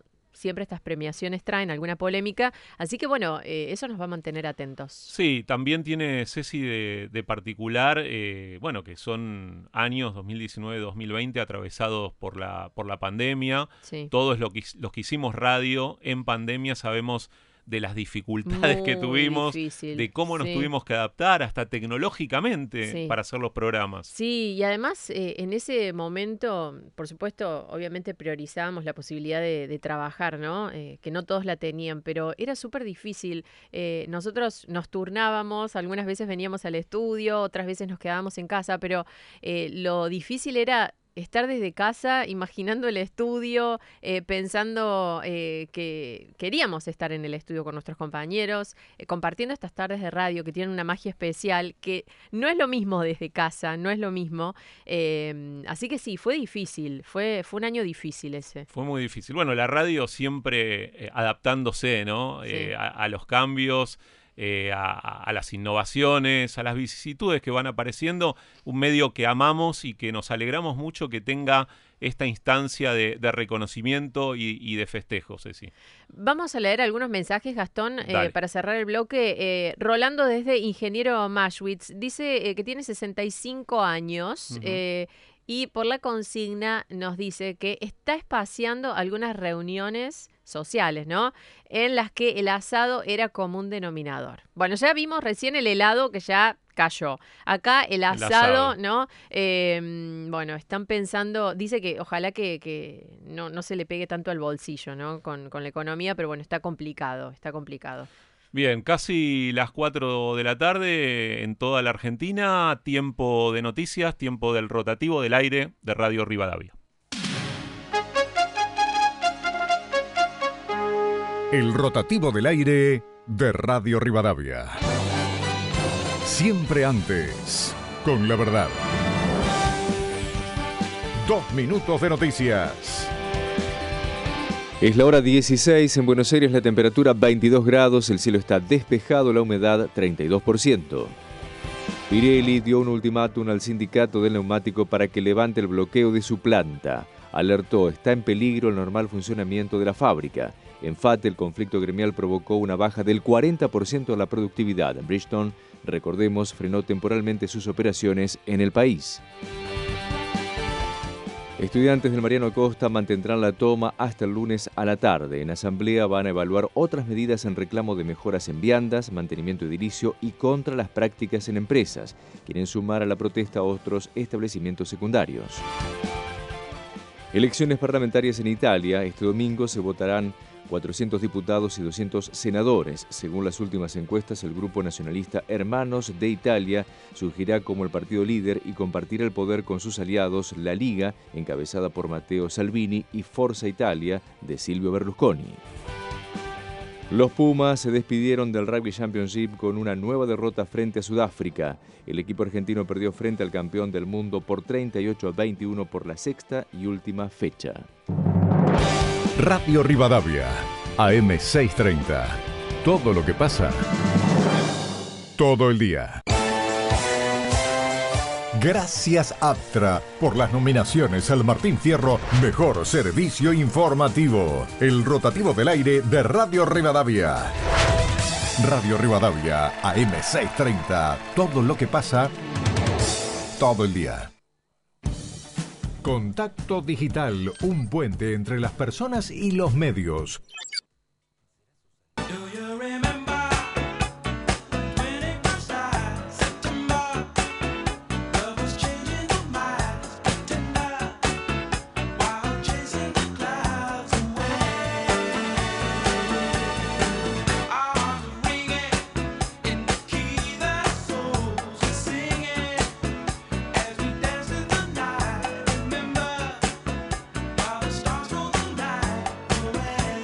Hola, mi mejor recuerdo de Carlitos Balá es ser muy pequeño, tener 6, 5 años, 7 años y con mi hermano esperar los domingos a la mañana o al mediodía creo eh, el show de Carlitos Balá en televisión que lo veíamos por Canal 3 de Rosario en blanco y negro. Hola, este Rivadavia, hola a todas las 6.30, hola María Elena de Almagro.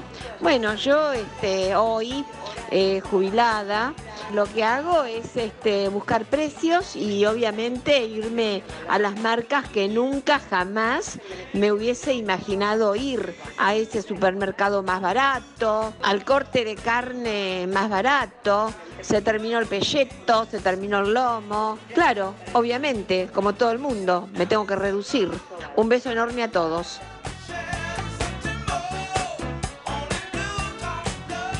Seguimos con más mensajes. Martín de Tigre nos dice, por la consigna de hoy, eh, les voy a contar que soy discapacitado en internación domiciliaria desde hace más de un año. Obviamente no trabajo ni tengo ningún ingreso. Lo único que no sacrifiqué, sacrifiqué entre comillas, ¿no? Es la prepaga. El resto todo. Algunos mensajes son durísimos. Eh, Gaby de Palermo, eh, con respecto a Carlitos Balá, nos cuenta su anécdota. Con mis hermanos íbamos al programa de ATC a ver su show. Ahí dejamos el chupete en el chupetómetro, eh, el chupete de mi hermanita más chica. Dejamos saludos a todos y buen fin de semana, Gaby de Palermo. Gracias, Gaby. Eh, otro mensaje. Este es tremendo, eh, Gastón. Hola, gente. Yo hace un año que apagué la heladera.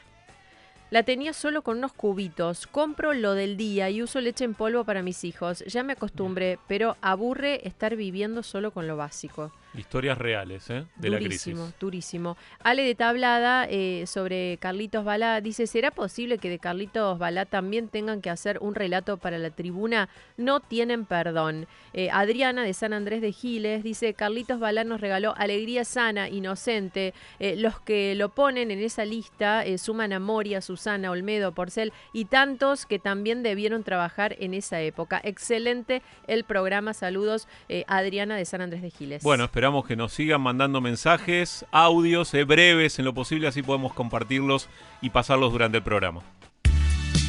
La información más importante que tenés que saber te la cuenta Cecilia Domínguez en Contacto Digital, un puente entre las personas y los datos.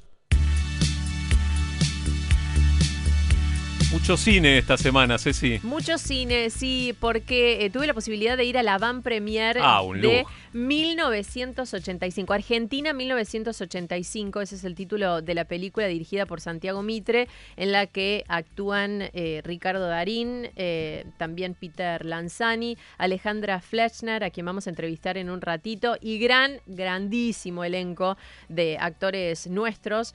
Y em, después de la proyección de la película, que fue este jueves, eh, pudimos entrevistar a, los actores, hubo una conferencia de prensa en la que contaron muchísimo sobre cómo hicieron eh, la película, eh, cómo la rodaron en pandemia, con todas las dificultades que sabemos que eso trae, y lo que significó también para ellos hacer esta película, grabarla. Es una película que, debo decir, es impecable en cuanto al relato que tiene hubo muchas preguntas y también felicitaciones de los colegas a Santiago Mitre, que escribió, eh, fue uno de los escritores del guion El Salón de los de guionistas. la Cordillera, ¿no? Sí, sí. Director de La Cordillera, sí, entre otras eh, películas. Sí, eh, Santiago Mitre que tiene una carrera eh, increíble y que mm, en el guion eh, de esta película puso en claro su talento, ¿no? Un guion que fue alabado por Ricardo Darín y por también eh, el resto de los actores, eh, un guion súper claro que mm, lo que decían era que no solamente eh, pretende contar la historia que todos nosotros conocemos eh, en Argentina, eh, sino también que sintieron que esa claridad se veía en extranjeros cuando la película iba siendo presentada en distintos países del mundo, porque los extranjeros entendían la película, la sentían y la hacían propia, ¿no? Porque em, en distintos lugares del mundo hay historias oscuras y negras como eh, lo que significó la dictadura militar y el juicio a las juntas militares em, en 1985. Eh, entonces, eh, muchos extranjeros hacían propia esta película y en algún punto expresaban la envidia de que en Argentina hubiéramos tenido la posibilidad de vivir este juicio histórico. Muchos de los actores y actrices manifestaron que, claro, ellos como actores y actrices se Sí. sienten más cómodos con, de pronto, la ficción. Sí. Y esto, el desafío era representar protagonistas de la historia, ¿no? Que siempre tiene un, como Sí. un agregado. Sí, y eh, también, así como la mayoría eh, habían sido, eh, habían vivido como ciudadanos el juicio a las juntas, no le pasó lo mismo a Peter Lanzani, que nació después. Entonces, él contaba de, de su compromiso actoral, el respeto con el que trató y encaró este personaje del fiscal Moreno Campo, de, de cómo trabajó para llegar a ese personaje. Y después algo que me pareció muy interesante es cómo recrearon Argentina en ese momento del año, en 1985, eh, que era una Argentina totalmente distinta a lo que hoy se ve. Entonces, ¿cómo les costó eh, recrearla en postproducción? Porque decían, la cantidad de aires acondicionados, las luces en la calle, todo eso hacía muy difícil de, pensar que era ese momento de la historia. Y querían que la gente viera ese momento de la historia argentina. Así que hubo momentos de, pro- de postproducción que no quisieron develar cuáles eran, eh, pero que sí estuvieron eh, para que la gente se sintiera dentro de esa época. Bueno, pero vamos a seguir hablando de Argentina 1985 en muy pocos minutos con una nota que no se la tienen que perder. eh. Vamos a seguir desgranando la película, lo que va a ser el estreno de, de esta semana que arranca, eh, el, El el 29 de 29. septiembre, sí. El 29 con alguna polémica que, que- que se armó eh, alrededor del tema del estreno en cines o en plataforma. Ceci, ¿tenés eh, algunos eh, audios Sí, previos también? Sí, dos cositas cortitas. Una que tiene que ver con que Argentina 1985 puede llegar a ser candidata al Oscar. Incluso lo vamos a conocer este lunes, eh, a ver si es la Argentina elegida. Así que vamos a escuchar qué dijo Ricardo Darín y Peter Lanzani cuando le preguntaron si efectivamente puede ir al Oscar. A ver. Todo lo que sea bueno para la película será bueno para nosotros y estaremos en función de eso, por supuesto.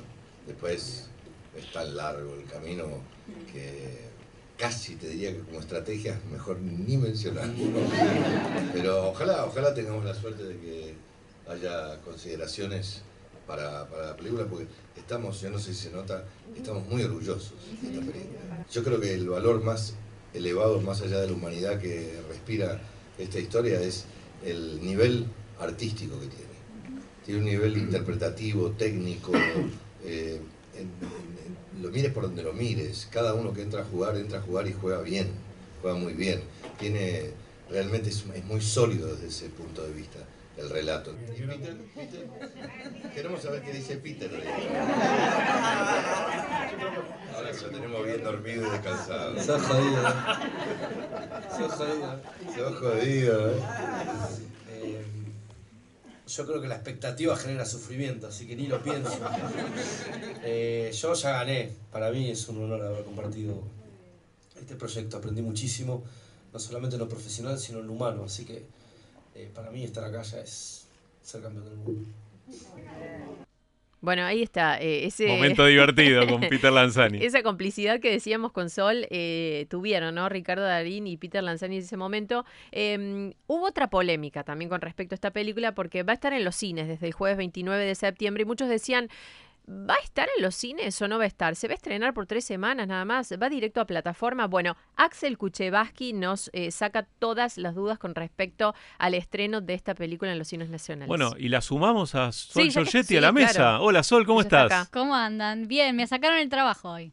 No, para nada. No, no, de ninguna absolutamente ma- todo. De ninguna manera. No, no, de igual en, el buen sentido, información súper completa, la verdad, que, que uno de nosotros haya tenido la posibilidad de estar ayer en una en lo que creo que es el estreno del año y Mm. una de las películas que, que más se esperaba desde que Sí. salieron aquellas imágenes con, con Darín y con Peter Lanzani personificados como, como los fiscales. Eh, pero bueno, así que me queda nada más presentar a, a la entrevistada que Pero ya está del bien, otro ya lado. está ahí escuchándonos. Estamos con Alejandra Flechner, eh, actriz obviamente en Argentina 1985. Alejandra, ¿cómo estás? De este lado te saludamos Gastón, Cecilia y Sol. Eh, gracias por estos minutos con nosotros. Hola, buenas tardes, los estaba escuchando muy atentamente. eh, acá vibrando en la, en la gatera, digamos, en la, la salida de la película al público, ¿no? Eh, con, con tantas ganas de que, que se estrene, con tantas ganas de que, de que se estrene finalmente acá en Argentina. Me imagino. Y la verdad que no sé por, bien por dónde empezar, pero eh, creo que la película hasta ahora, que todavía no se estrenó acá, pero ha pasado por eh, San Sebastián, ha pasado, bueno, ayer acá en Buenos Aires. Bueno, hoy, El- hoy le sí. dieron el, le están en este momento entregando el premio del público, no sé por ahí lo Sí, dijeron. sí, sí, sí, a- total. a San Sebastián y Sí. esto es una noticia de hoy. Esto es un minuto a minuto. Este, mm, bueno, todos esos reconocimientos internacionales son siempre muy muy buenos, digamos, más allá de la gratificación, este, son muy buenos para, bueno, para, para, para que la película se difunda, digamos, se distribuya, se vea, eh, es, es, es, es muy, muy lindo y además que sea del público también, ¿no? Es como siempre, es como un lindo premio ese, ¿Y el del tus- público. ¿Y tus sensaciones, Alejandra? ¿Qué significa muy para vos? ansiosa, 1985? muy emocionada con la película. Me parece una gran película. Eh, Lo es. eh, me parece una gran película en, en, en todos sus aspectos. Eh, a veces tenés un buen libro y después la película no sé qué, a veces tenés un libro que no es tan bueno y después el a veces los actores, algunas actrices es- están buenas por el personaje y otro no, pero yo creo que esta película digo, mm, tiene muchos muchos puntos digamos muchos valores. Em, el valor de la película en sí el valor artístico un poco como decía Ricardo y yo banco mucho eso eh, eh, porque también banco muchos otros valores de la película pero eh, yo leí la peli el, el libro y el libro era perfecto digo se veía como un trabajo sobre ese libro el- la decisión de haber tomado el punto de vista de los fiscales para eh, para contar esta historia desde sus vidas personales, desde su familia, desde cómo se fueron dando los acontecimientos. La película no empieza con el juicio, el juicio es casi como la Mm. última parte de la película, ¿viste? Sí. Em, eh, vas viendo como descubriendo casi como en un thriller cómo, cómo, cómo van sucediendo los acontecimientos y esto desde el punto de vista humano de estos fiscales que les toca esta situación, porque no son dos personas que han hecho una carrera y dicen yo quiero llegar a este lugar. De pronto sos un fiscal de la nación, capaz te Claro. faltan 10 años para jubilarte o 5 y te toca esta papa caliente, espectacular, ¿no? de ser el fiscal de los juicios a, a las juntas militares. Entonces eso, digo, está construido increíblemente, el arte de la película, vos recién hablas de eso, no solo la postproducción, porque la Sí. postproducción, bueno, es una parte del trabajo, pero el arte de la película es increíble, el vestuario de la película es increíble, lo que se ve, el formato de pantalla en el cual se ve la película es increíble y cada actriz y cada actor de la película a mí me parece increíble.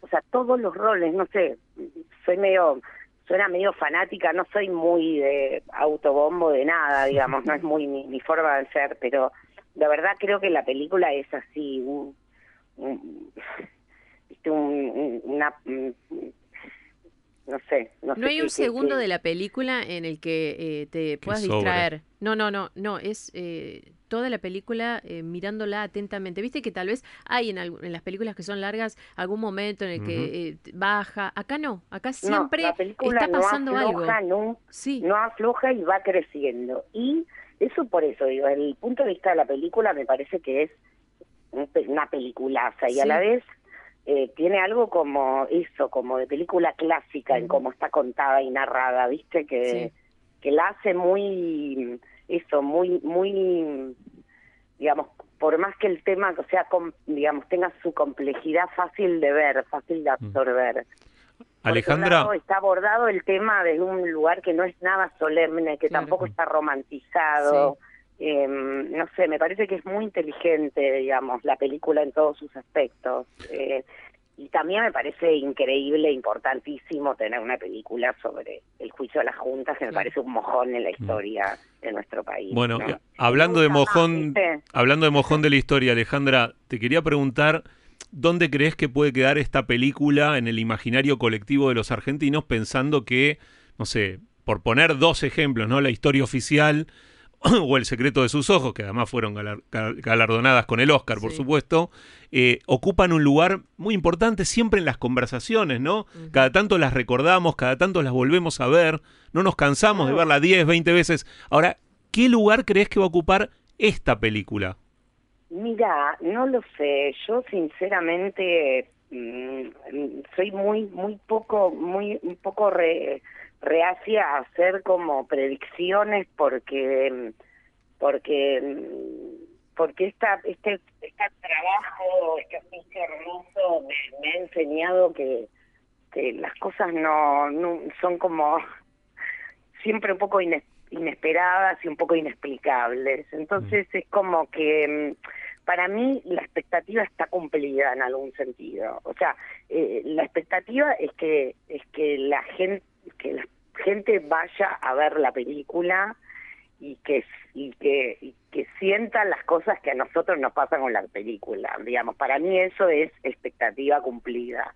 Eh, después, el derrotero de la película, obvio que todo lo que, em, que obvio que lo que, digamos, que, que, que, que la, que lo que haga que la película tenga como esa, esa, esa ventana de visualización para, para todos lados, eh, me parece espectacular, pero también me parece, digamos, me da igual, eh, no me da igual, digo, eh, me, me parece más lindo pensar que esta película puede ser una película que se, se proyecta en las escuelas que que gane el Oscar. O sea, ¿me entendés? Para Sí. mí, pensar que esta película pueda ser parte de, digamos, de, del tema de estudio en los colegios cuando se aborda la década de la dictadura cívico-militar o la llegada de la democracia. Cuando los pibes y las pibas estudian y de pronto esto sea un material, digamos, como para este para poder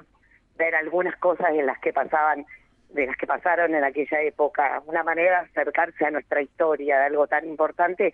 Para mí, si eso sucede, me parece que un digo, eh, esa, pero para mí esa sería Sí. una expectativa, por ejemplo. Alejandra. Eh, por supuesto que todo lo que venga y sea lindo para la peli es lindo para, para todos nosotros, pero creo que eso, tengo como mucha ansiedad por Sí. ver cómo, cómo va a recibir el público argentino esta peli que, que a nosotros nos parece tan espectacular.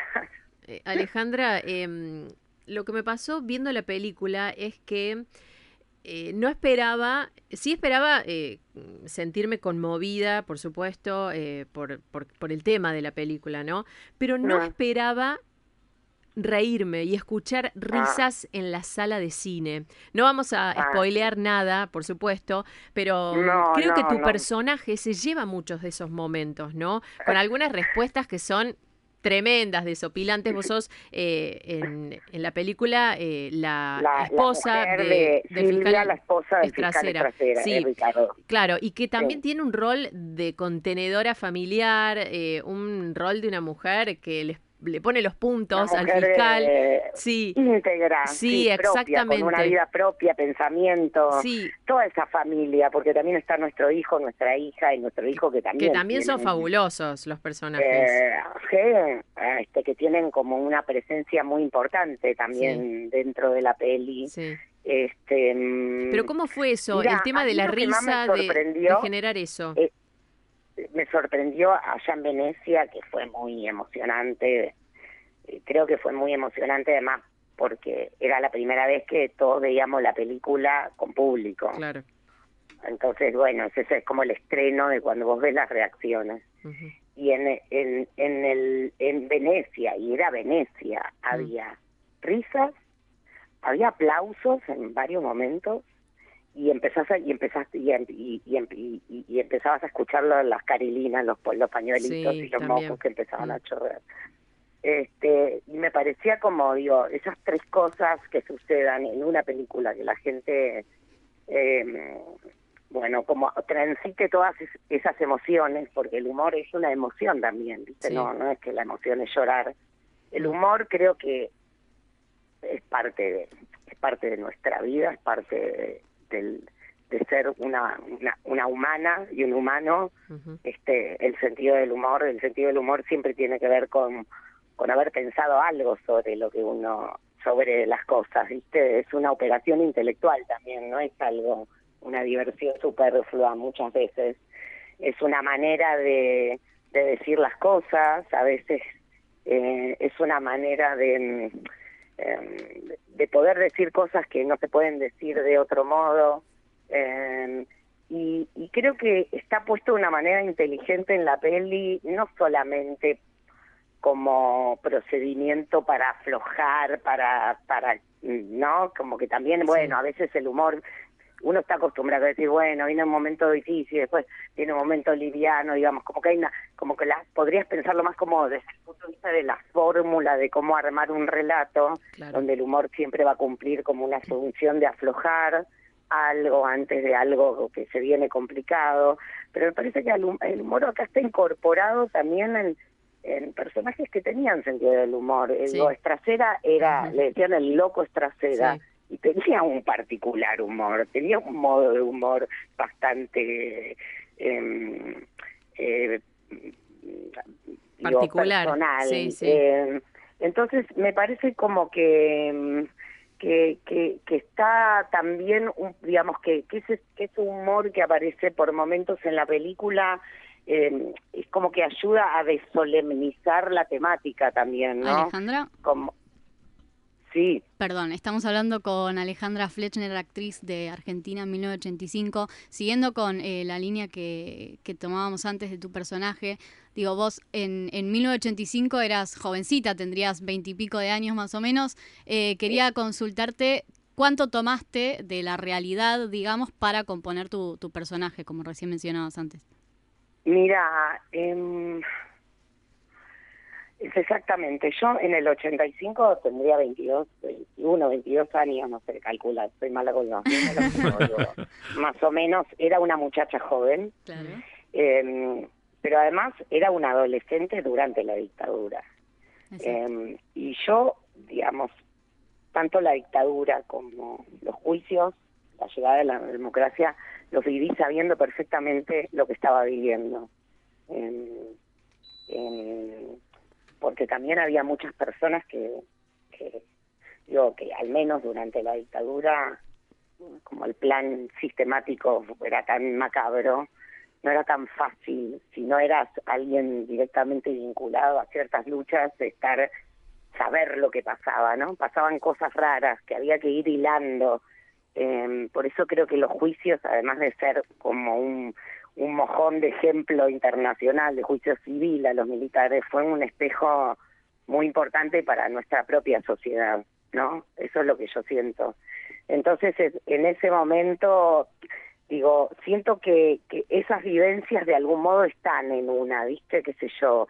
Eso no quiere decir que, que, un- que vas a actuar mejor porque lo viviste o peor, o que, o que, o que no puedes actuar algo que no viviste y actuarlo muy bien, ¿no? No, no es una condición absoluta, pero mm, sí sentía que, mm, que, que mm, digo, esta conciencia, digamos, de, de saber de, de, de la importancia de lo que fue este juicio, de la importancia de lo que fue una parte de la sociedad, la columna vertebral también que sostiene que estos juicios se puedan haber hecho, que fueron todos los testigos, los familiares, los sobrevivientes, los organismos de derechos humanos, o sea, toda una parte de la sociedad que hizo una parte muy importante de, de la tarea también para que estos juicios se pudieran producir.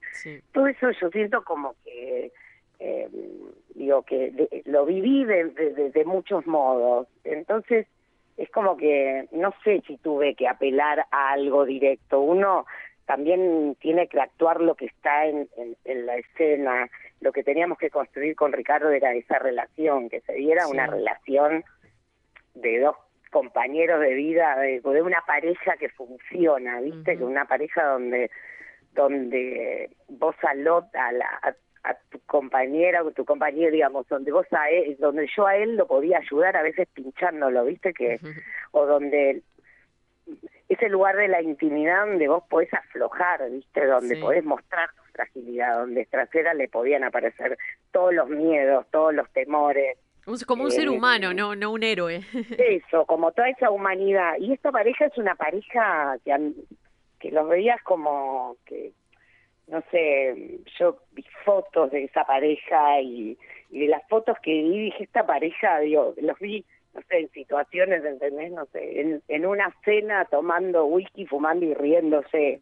Y dije, esto es como, hay algo de esa pareja, digamos, que funciona, de esta mujer que es autónoma, que tiene un pensamiento propio, que tiene una vida propia, que no es la señora de un fiscal, sino Alejandra. una mujer que piensa, que tiene sus pensamientos, que intercambia pincha, viste que a veces eh, las mejores parejas que una tiene son las que también a veces te, no, te, te pinchan, te, te, te desafían un poco, este, para Alejandra, vos perdón. correr tus propios límites, ¿no?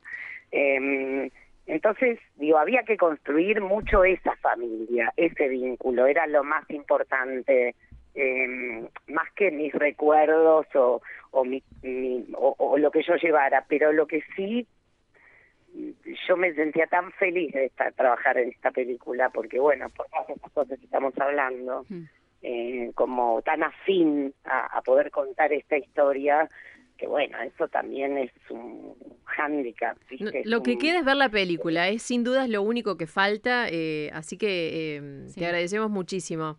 Sí, la verdad que me... Vayan a ver la peli, la peli va a estar en los cines argentinos eh, y, Mm. y como decía Axel, va a estar el tiempo en que la gente eh, la vaya a ver, ¿viste? Total. Porque Allí también estaremos. tenemos nuestras dificultades con, con, con los cines, que este, bueno, que si no van, una vez terminó, que si la gente va al cine, la película sigue. Alejandra, muchas gracias por estos minutos con Contacto Digital. Te mandamos un abrazo grande. Muchísimas gracias a ustedes y bueno, este, mm, los esperamos. Gracias. Gracias. Hablábamos con Alejandra Fletchner, eh, Fletchner, una de las protagonistas, actriz de Argentina 1985, que se estrena en los próximos días en los cines y en las plataformas de streaming en Argentina.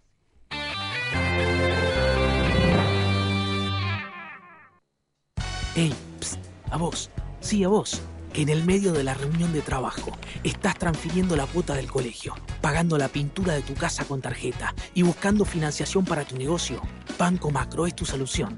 Porque con nuestras tarjetas de crédito personales y corporativas, e-check, créditos al instante y más, podés vivir pensando en grande.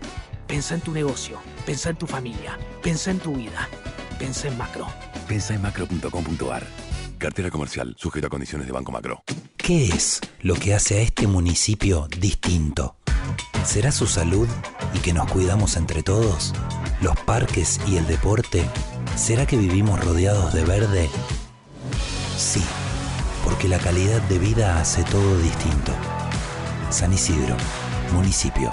En la revista Newsweek de septiembre, Massa Matrix, el código para entender el plan económico de Sergio Massa, su viaje a Estados Unidos, cómo piensa conseguir financiación, qué hará con el gasto público y su proyecto para frenar la inflación. Además, ¿dónde están los dólares de los argentinos? Newsweek, información es poder.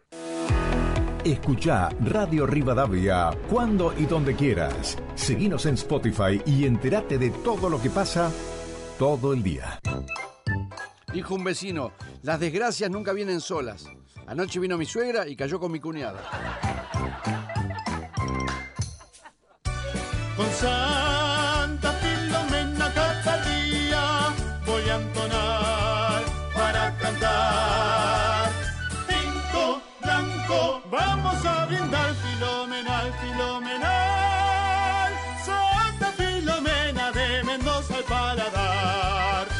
Filomena, único, un vino filomenal. Menores de 18 años.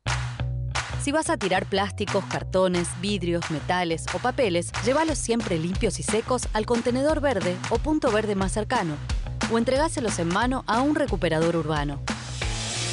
Para saber más, entra a buenosaires.gov.ar barra reciclables. Buenos Aires Ciudad. La ciencia siempre busca nuevas respuestas. Llegó Curflex CBD, una crema con cannabidiol, con salicilato de metilo, árnica y mentol. Con efecto frío-calor que ayuda a conectar tu cuerpo con el movimiento. Seguí haciendo lo que disfrutás. Gracias Aptra por las nominaciones al Martín Fierro Mejor Programa Matutino Diario. Todos juntos con Fernando Carnota y equipo. Radio Rivadavia, AM630. Todo lo que pasa todo el día. Hacen contacto digital Alejandro Alfie, Gastón Reutberg y Cecilia Domínguez, con la producción periodística de Sol Giorgetti y Facundo Raventos. Hasta las 17 por Radio Rivadavia, AM630.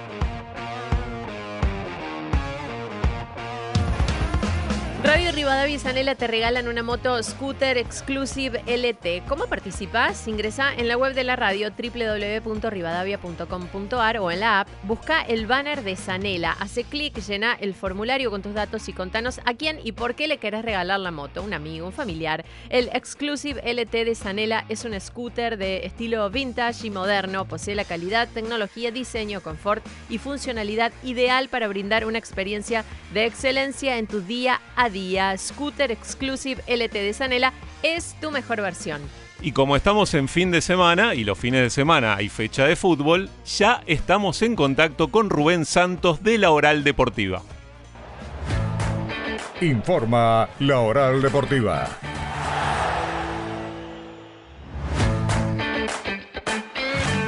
Hola Rubén querido, ¿cómo te va? Juega Independiente, me imagino que vas a mencionarlo.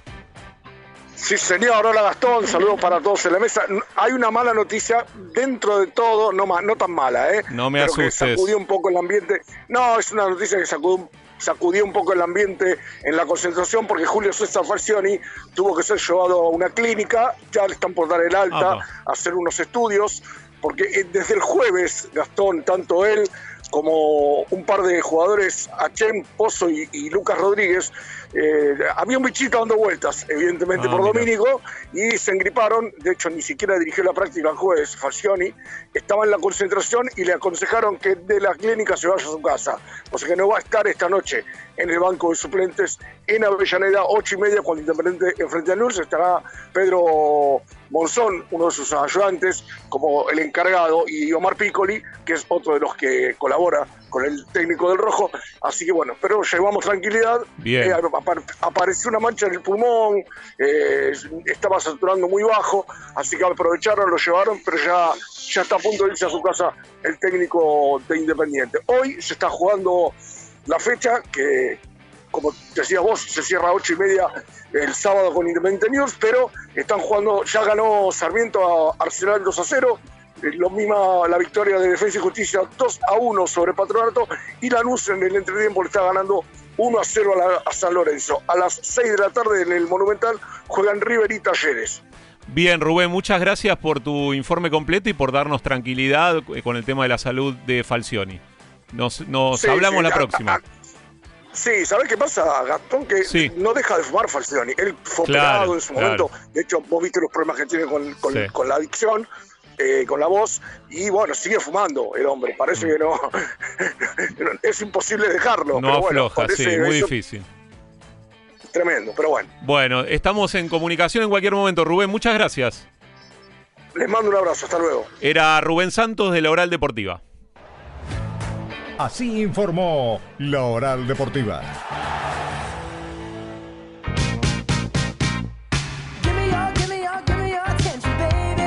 Hola chicos, soy Daniel de Palo Noves, muy buen programa. Hoy le contaba la anécdota a mi novia. Yo tenía 7 u 8 años y nos mudamos de San Fernando a Palo Noves.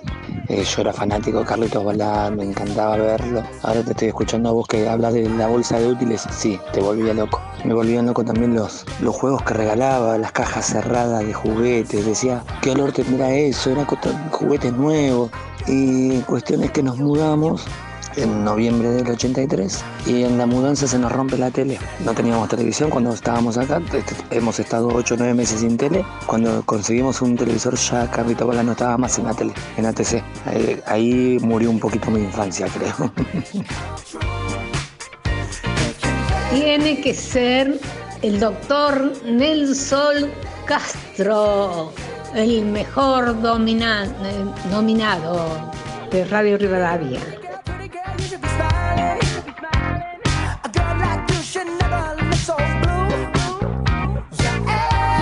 Seguimos en contacto digital. Ceci, tenemos más mensajes de oyentes. Sí, vamos a repetir la consigna, Dale. las consignas. Las Hoy, ¿qué cosas dejaste de hacer por la crisis económica? Y a pedido del público, ¿qué recuerdo tenés de Carlitos Balá? Esa imagen de la infancia que se te viene cuando lo nombramos. Vamos a leer algunos mensajes. Mónica de Caballito, Carlitos Balá no tuvo que reírse de nadie ni denostar a nadie para alegrar a tantos niños. Eh, así que ese es el mensaje de Mónica, un poquito más largo. A veces leemos menos para que entren más. Eh, otro mensaje de Guillermo. eh, también apagué la heladera cuando quitaron el subsidio. Soy solo, no tengo empleo estable. Compro lo que voy a consumir al momento y en la heladera guardo libros. Otro mensaje que se suma al de recién, otra oyente que, que decía lo mismo. Eh, otro mensaje, el, el último que leemos ahora, José María de Luján, Buenos Aires. El querido Carlitos dejó en mi niñez muchas risas y en este momento con su partida muchas lágrimas. Bueno, eh, ah, la verdad que algunos eh, mensajes eh, son impresionantes, Ceci. Eh, de las dos consignas, eh, los recuerdos sobre Carlitos Balá y también esta situación económica que obviamente hace que mucha gente tenga que ser creativa y, y también una época de, hay que decirlo, de privaciones, porque tal vez cosas que antes este, ni las pensábamos, eh, Sí. hoy forman parte de la conversación cotidiana. Bueno, cambiamos de tema, Ceci, y sabes que, bueno, estuvimos hablando en el comienzo del programa sobre el retiro de Roger Federer, uno de los acontecimientos deportivos de los últimos días.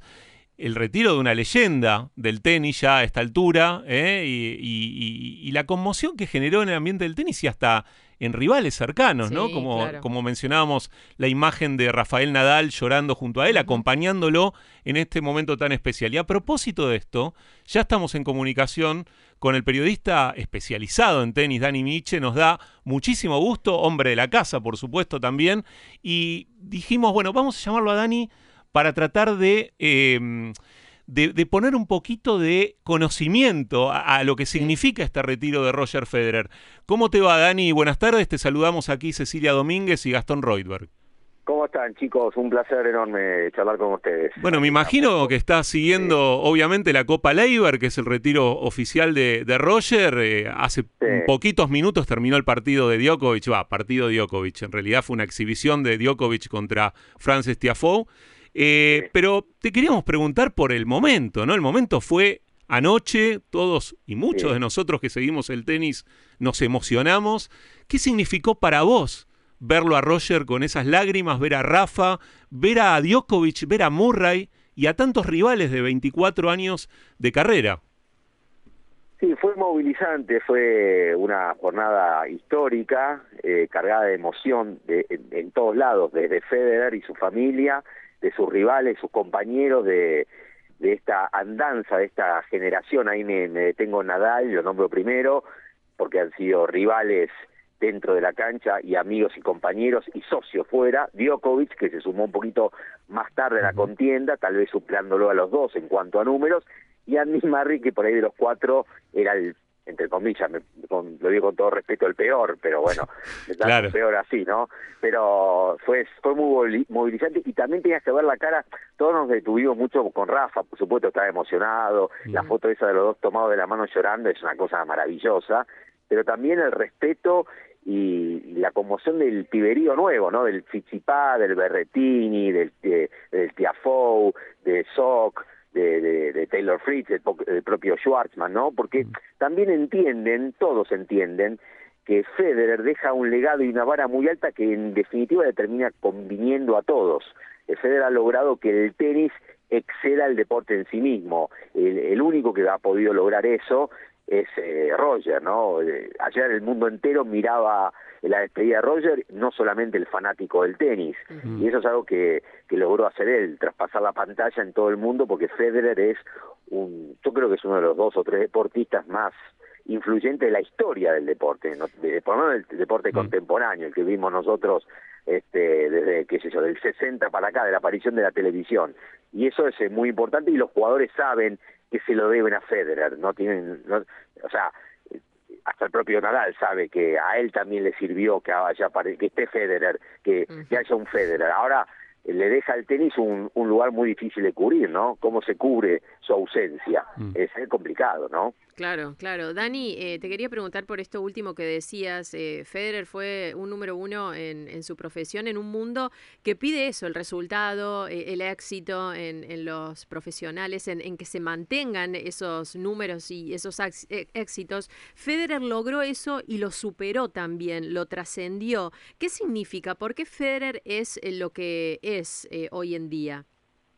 Federer es, un, el, es el verdadero es el verdadero ídolo del deporte, pero el verdadero, el, el- el líder positivo, el tipo de imagen de verdad, eh, en, en tiempos donde también garpa eh, la imagen de, de- del reo, entre comillas, para si lo, te lo hablo de, de mi mundo, que es el tenis, Nick Kyrgios, que no lo discuto, es un tipo que genera atracción, eh, Federer, eh, siendo un tipo correcto, además de un gran deportista, siendo un tipo eh, líder positivo, deja una enseñanza y una imagen que es la que uno tiene que rescatar. Muy difícil de imitar, ¿no? Eh, o sea, por eso decía recién, ¿cómo llenas ese vacío, el de Roger Federer? Más allá de su perfección, que es suizo, correcto para la ropa, le queda siempre a medida. Nunca una arruga, ¿no? Nunca una arruga en la ropa. Eh, y vos le buscás los rubros, ¿quién son las marcas que auspician a Federer? Y Rolex, y Mercedes-Benz, Claro. y Varilla, y Credit Suisse.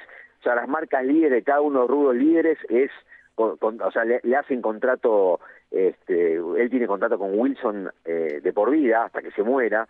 Firmó un contrato con un ICLO de 100 millones de dólares por 10 años cuando Roger le advirtió al presidente de la marca japonesa, mira que yo voy a jugar dos, tres años más, no importa, te quedás los otros siete como embajador nuestro. Eso es Federer. Y creó una marca de otro, zapatillas, ¿no? También. Creó su marca. En realidad, claro, en realidad no, es una historia que te muestra que el tipo la tiene clarísima. Roger es un fenómeno.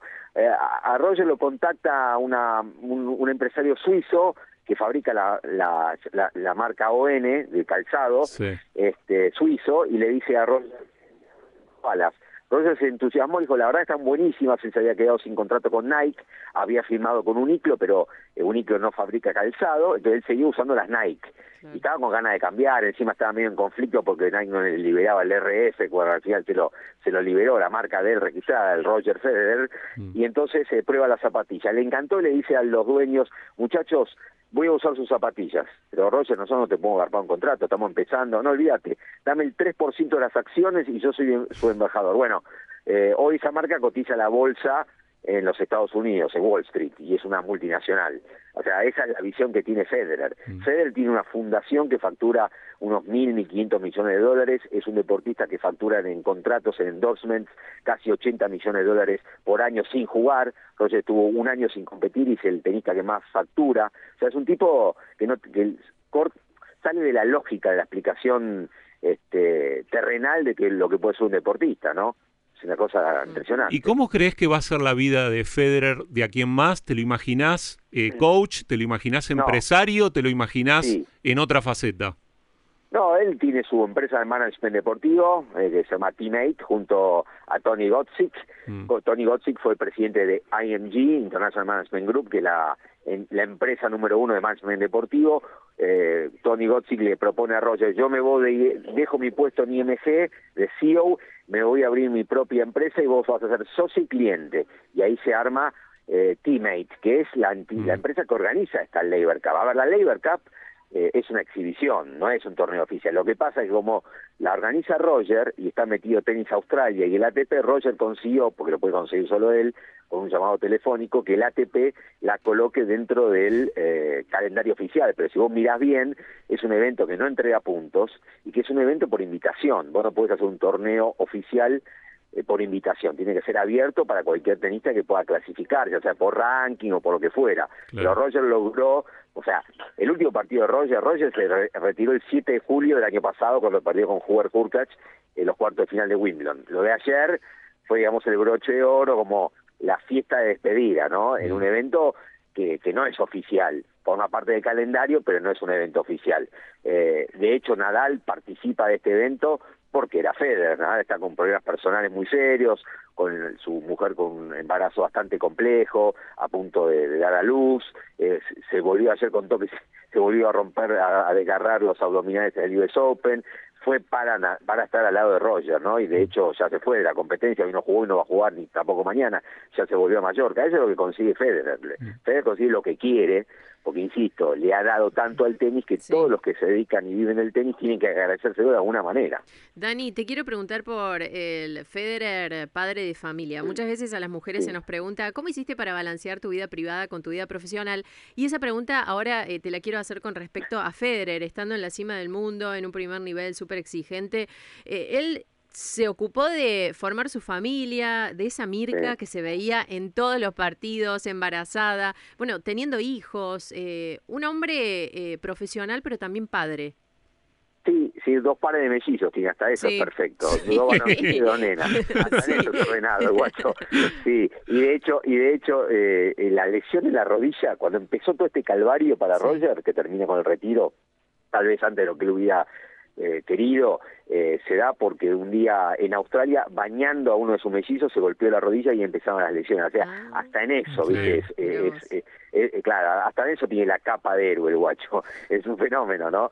Este, pero sí, es un tipo muy ordenado que siempre, siempre, a mí me gusta eso porque el tipo siempre puso a su mujer al lado de él y, y destacándola en cada momento. En su cambio de conducta, Roger era un tipo... Este, Irascible. Sí, irascible. Yo lo he visto Mm. a Roger, yo lo vi por primera vez jugar, eh, perder la final, mirá, mirá qué viejos somos, ¿no? Perder la final junior del US Open en el 98 eh, contra David Nalbandian, un pibe tenido de rubio, que tiraba la raqueta, que insultaba, que se vestía mal, de repente tenía que ir a, un- a- a recibir el premio campeón mundial junior y iba vestido en traje y zapatillas, las zapatillas desatadas, ¿viste? Y bueno, desde que desde que conoció a Mirka, Mirka la conoció, recordamos en los Juegos Olímpicos de Sydney 2000, Mirka Babinek, que es checa, después se nacionalizó australiana y después jugaron juntos eh, una Hopman Cup, que es un torneo de verano que, que ahora no se hace más en Australia, pero el abierto Australia mixto, y ahí hay una nota viralizada que le hace un ex tenista australiano en la cancha a los dos, siendo recién parejas y se tiran flores. Y a mí me gusta mucho que Roger siempre pone a Mirka como alguien importante, ¿viste? Cuando nosotros los hombres nos hemos encargado de, en opiniones machirulas, me hago cargo, en otras, eh, por suerte todo se fue reco- reconstruyendo, gracias a Dios, decía ahí, pero está con ese bagallo, Roger podía tener las mejores minas del mundo, típico comentario machirulo, ¿no? Este, que nos hacemos cargo, que alguna vez hemos dicho, y, y, y Roger se, eh, se encargó todo lo contrario, decir lo, lo importante, que le salvó la vida, ha dicho Roger alguna Sí. vez de, su mujer Mirka, ¿no? Sí. Dani, eh, estamos ya sobre la hora, pero eh, podríamos estar hablando de Roger Federer todo el programa, Siempre. sinceramente. pero quería pedirte un capitulito re- eh, con relación a la, al vínculo de Federer con Del Potro en particular. Pensando que, bueno, Delpo le ganó una final de US Open. El único gran slam de Delpo en 2009, cuando Delpo era un tenista muy joven. Entonces, por ahí eh, un análisis tuyo de esa particular relación que, que persiste hasta hoy. Es una relación que arranca muy inteligente del lado de Federer. Federer notó que Del Potro era un jugador que podía haberse unido a la pelea, a la discusión grande, a la mesa chica del tenis, a la discusión grande, pero bueno, obviamente por razones obvias que ya las conocemos, son las lesiones, no pudo to- lograr consolidarse. Y lo que hizo eh, Federer, viejo lobo del mar, es este, tirarle la camiseta y el póster en el arranque de la carrera de Delpo. Lo elogiaba, lo llenaba de elogios, pero cuando iban a jugar finales, eh, Roger le ponía la mano en la espalda a Federer en el vestuario antes de salir y decía, suerte Delpo, este, y le costó mucho descolgar el póster. Eh, Roger eh, Delpo perdió una semifinal de Roland Garros este, el año que ganó Roger en 2009, que era el único torneo que no había ganado, cuando eh, Nadal había perdido con Soderling y Roger aprovechó esa oportunidad única de ganar Roland Garros, bueno, ese año lo tuvo contra las cuerdas en las semifinales del Po, tres iguales en el quinto, con millones de chances y, y, y, y, y- Roger se lo ganaba siempre de la misma manera, con la camiseta, y le rompió el respeto eh, del Potro en aquella final del US Open. Pero había otro jugador argentino. Yo, habla- yo sé que hablamos del Potro porque el Potro le ganó la final del US, o- del US Open, pero eh, Roger tuvo mucho tiempo un papá tenístico que era David Nalbandian. David, claro, Nalbandian lo atendía siempre. Este, y de hecho fue el argentino que más veces le ganó, creo que terminaron 11-8, algo así en favor de Federer en el historial, porque en los últimos años después Federer se lo revirtió. Y de, y de hecho te voy a decir algo más, y no me extiendo más, en Nalbandian lo tuvo en la mano la posibilidad, después de ganarle la final famosa en el Master de Shanghái en 2005, cuando gana el torneo de maestros a Federer la final, al mes siguiente eh, se juega la Abierto de Australia, 2006, y Nalbandian estaba 4-2 en el quinto de la semifinal contra Bagdatis, ahí, el partido en la mano, si lo ganaba, jugaba la final contra Roger, y si ganaba esa final, Nalbandian iba, iba a ser número uno del mundo, contra ni más ni menos quien era el número uno del mundo de ese momento, que era Roger Federer. Así que hubo bastante eh, eh, interacción con David y con Del Potro de parte de, de, de, de- de- de- ¿cómo se llama? de Roger, aunque Roger es de, es de la generación de Nalbandian, ¿no? Del Potro es más chico. Bueno, grandes recuerdos, Dani. Muchísimas gracias por estos minutos en contacto digital por Rivadavia. Un abrazo grande. Un placer grande. Que sigan bien, chicos. Gracias. Era Dani Miche, periodista especializado en tenis, aquí en Contacto Digital.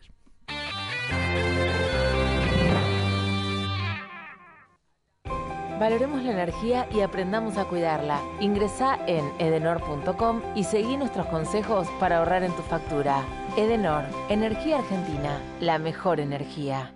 ¿Por qué es tan importante el trabajo registrado en el sector hotelero y gastronómico? Porque ganamos todos. Empleado y empleador están protegidos y el Estado puede así funcionar mejor, generando un círculo virtuoso para todos. Por eso, si tenés un trabajador a cargo, registralo. Es mejor para él y para vos. Si sos trabajador, exigilo. Es tu derecho. Dante Camaño. Todo vuelve a vos. Ahora podés ver los pases entre los conductores de nuestra programación. Ingresa a rivadavia.com.ar, cliquea en la cámara y listo. Entra, mirá y disfrutá. Radio Rivadavia, AM630. Todo lo que pasa, todo el día. ¿Por qué no hay que poner un huevo en el microondas? Porque te agarras el otro con la puerta. ¿Pensás en tu salud y la de tu familia? Pensá en MGN Salud. MGN Salud es una empresa de medicina privada que te brinda los mejores profesionales en todas las especialidades médicas, con centros y laboratorios de primer nivel. Envía un WhatsApp al 1140 46 27 27 y asesórate con un ejecutivo. Ahora, en MGN Salud, podés aprovechar tus aportes. Envíanos durante las 24 horas un WhatsApp al 1140 46 27 27. Recordá, MGN Salud, siempre cerca. Superintendencia de Servicios de Salud www.sssalud.gov.ar 0800-222-72583 RENEM número 117924. Soluciona con velocidad. En expertas seguros, todos agilidad. Con expertas seguros, unos mangos te ahorras. Consulta con tu productor asesor de seguros y contratalo con un descuento de hasta el 30%. Experta Seguros, a tu lado, en todos lados. Promoción válida desde el 1 de abril hasta el 30 de junio de 2022. Para más información consulte en www.experta.com.ar. Superintendencia de Seguros de la Nación para consultas y reclamos llama al 0800 666 www.argentina.gov.ar barra SSN. Número de inscripción 0880. Tinto blanco, vamos a brindar filomenal, filomenal.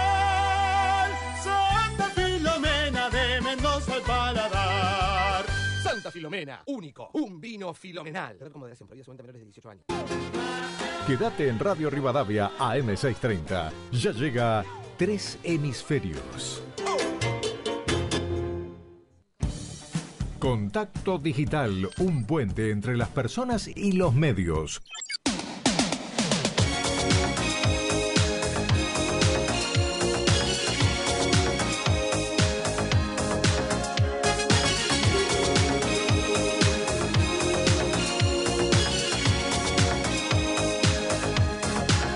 Bueno, Carlitos Balá tuvo una vida bendecida realmente porque llegar a los 96 años prácticamente lúcido hasta el último momento. Este, con respecto a, mm, a los gastos, bueno, eh, la, re- la reducción ha sido drástica. En mi casa ya no hay postres, nada de crema de leche, ni queso crema, ni dulce de leche, eh, una fruta y listo. Este, y estoy viendo qué hago con las prepagas. Gracias, María Victoria de la Plata. Sí, buenas tardes, Radio Rivadavia. Eh, yo era chico y veíamos un programa eh, que se llamaba Balabasada, eh, que era un muñequito, el muñequito de Carlitos Balá, y que lo iban vistiendo. Si lo vestían de pisero, era, era pisero, si lo vestían de mecánico, era mecánico. Eh, era un programa, no, sé- yo tengo 61 años y, lo veía cuando era chico. Formó, parte de- de mi infancia, Bala lo llevo en el corazón. Ay, si habremos bailado Rick Astley allá en la Patagonia. Linda música hoy. Buena la playlist. ¿eh? ¿Sí? Sí, la También. como tema retro. Bueno, muy bien, muy bien. Bueno, en algunas cosas coincidimos en música, en otras no tanto. Bueno, estamos sobre el final del programa ya, pero la verdad un programa muy variado. Hoy nos fuimos al tenis, después hablamos de política, fuimos al cine. No, y ¿eh? además eh, siempre con la participación de la gente eh, que hoy hizo que sumáramos una consigna más porque eh, hablando de Carlitos Balea, todos, todos quisieron contar su anécdota. Totalmente. Bueno, y ya están nuestros vecinos de tres hemisferios. Están, se están acomodando de a poquito ¿eh? para entrar en, en ritmo de programa. Eh, y nosotros, bueno, de a poquito nos vamos despidiendo también, pero están ya, creo que Caro, estamos. Osvaldo y Adriana, los tres. Hola, hola, los Hola, tres. ¿cómo andan? No, no pongas ese tono de sorpresa tampoco. No, para- bueno, pero no hubo- el sueldo. Hubo muchas coberturas. claro, hubo mucha cosa, Hubo mucha periodismo cosa. de eso, eh, bueno. Ay, no los vemos hoy. No los vemos. No los vemos, pero están, pero y tienen un programón además. Tenemos un programón por delante, vamos a estar hablando, vamos a estar mirando un poquito la relación nuestra con el mundo, va a estar charlando con nosotros el ex canciller Jorge Forí, también vamos a estar hablando con Loris Sanata, a ver cómo se ve la Argentina desde afuera y la Argentina hacia afuera también. Y, y después vamos a poner la mirada sobre el interior profundo. Adri estuvo en Formosa, así que vamos a hablar un poquito de las lecciones de, de observar de cerca algo que funciona bastante parecido a una autocracia en nuestro propio país, ¿no? No, bastante parecido, no. Es Íntegramente. una- incluso hemos superado a las otras autocracias del continente, ya lleva 36 años el señor. Pero necesitaba más tiempo. todavía. ¿Se acuerdan que Eh, necesitaba más tiempo? Y me- no, no, no deja de sorprenderme un montón de cosas que están pasando y que tienen que ver que con, con el desarrollo del país. O sea, Claro. es, u- es una píldora que muestra un poco qué le está pasando a la Argentina en general. Bueno, quédense en Rivadavia para escuchar a los tres hemisferios. Nosotros ya estamos en el cierre de Contacto Digital. Nos dio un enorme gusto hacer el programa Alejandro Alfie, que le mandamos un abrazo Besos, grande. Ceci Domínguez, Ceci, chau. Nos vemos el próximo sábado. ¿Y quién les habla? Gastón Reutberg, Sol Claro, porque Giorgetti. ustedes tampoco estuvieron los tres juntos. Tampoco, ah, mirá, la tenías que Bazán. tirar antes de terminar, Ay, está bien. por Y- Dios. Y La Osvaldo Bazán tenía que aparecer también, por supuesto. ¿eh? Listo, punto para Bazán. Cobro, punto, sí, punto, para, Bazán. Bazán, la venganza será terrible. ¿eh? Nos Bueno, vemos. preparala para el domingo que viene. ¿ah? Perfecto. Bueno, estuvieron Sol Giorgetti, Facundo Raventos y Eric Spolsky en la producción periodística, Cruz Urlesaga en redes, la edición de Antonio Amorís, la operación técnica de Camila González y la voz de las noticias del rotativo con Federico Sanabria. Quédense en la continuidad de Rivadavia, como dijimos, con tres hemisferios. Nosotros los esperamos el próximo sábado de 15 a 17 en Contacto Digital, un puente entre las personas y los medios. Chau, chau.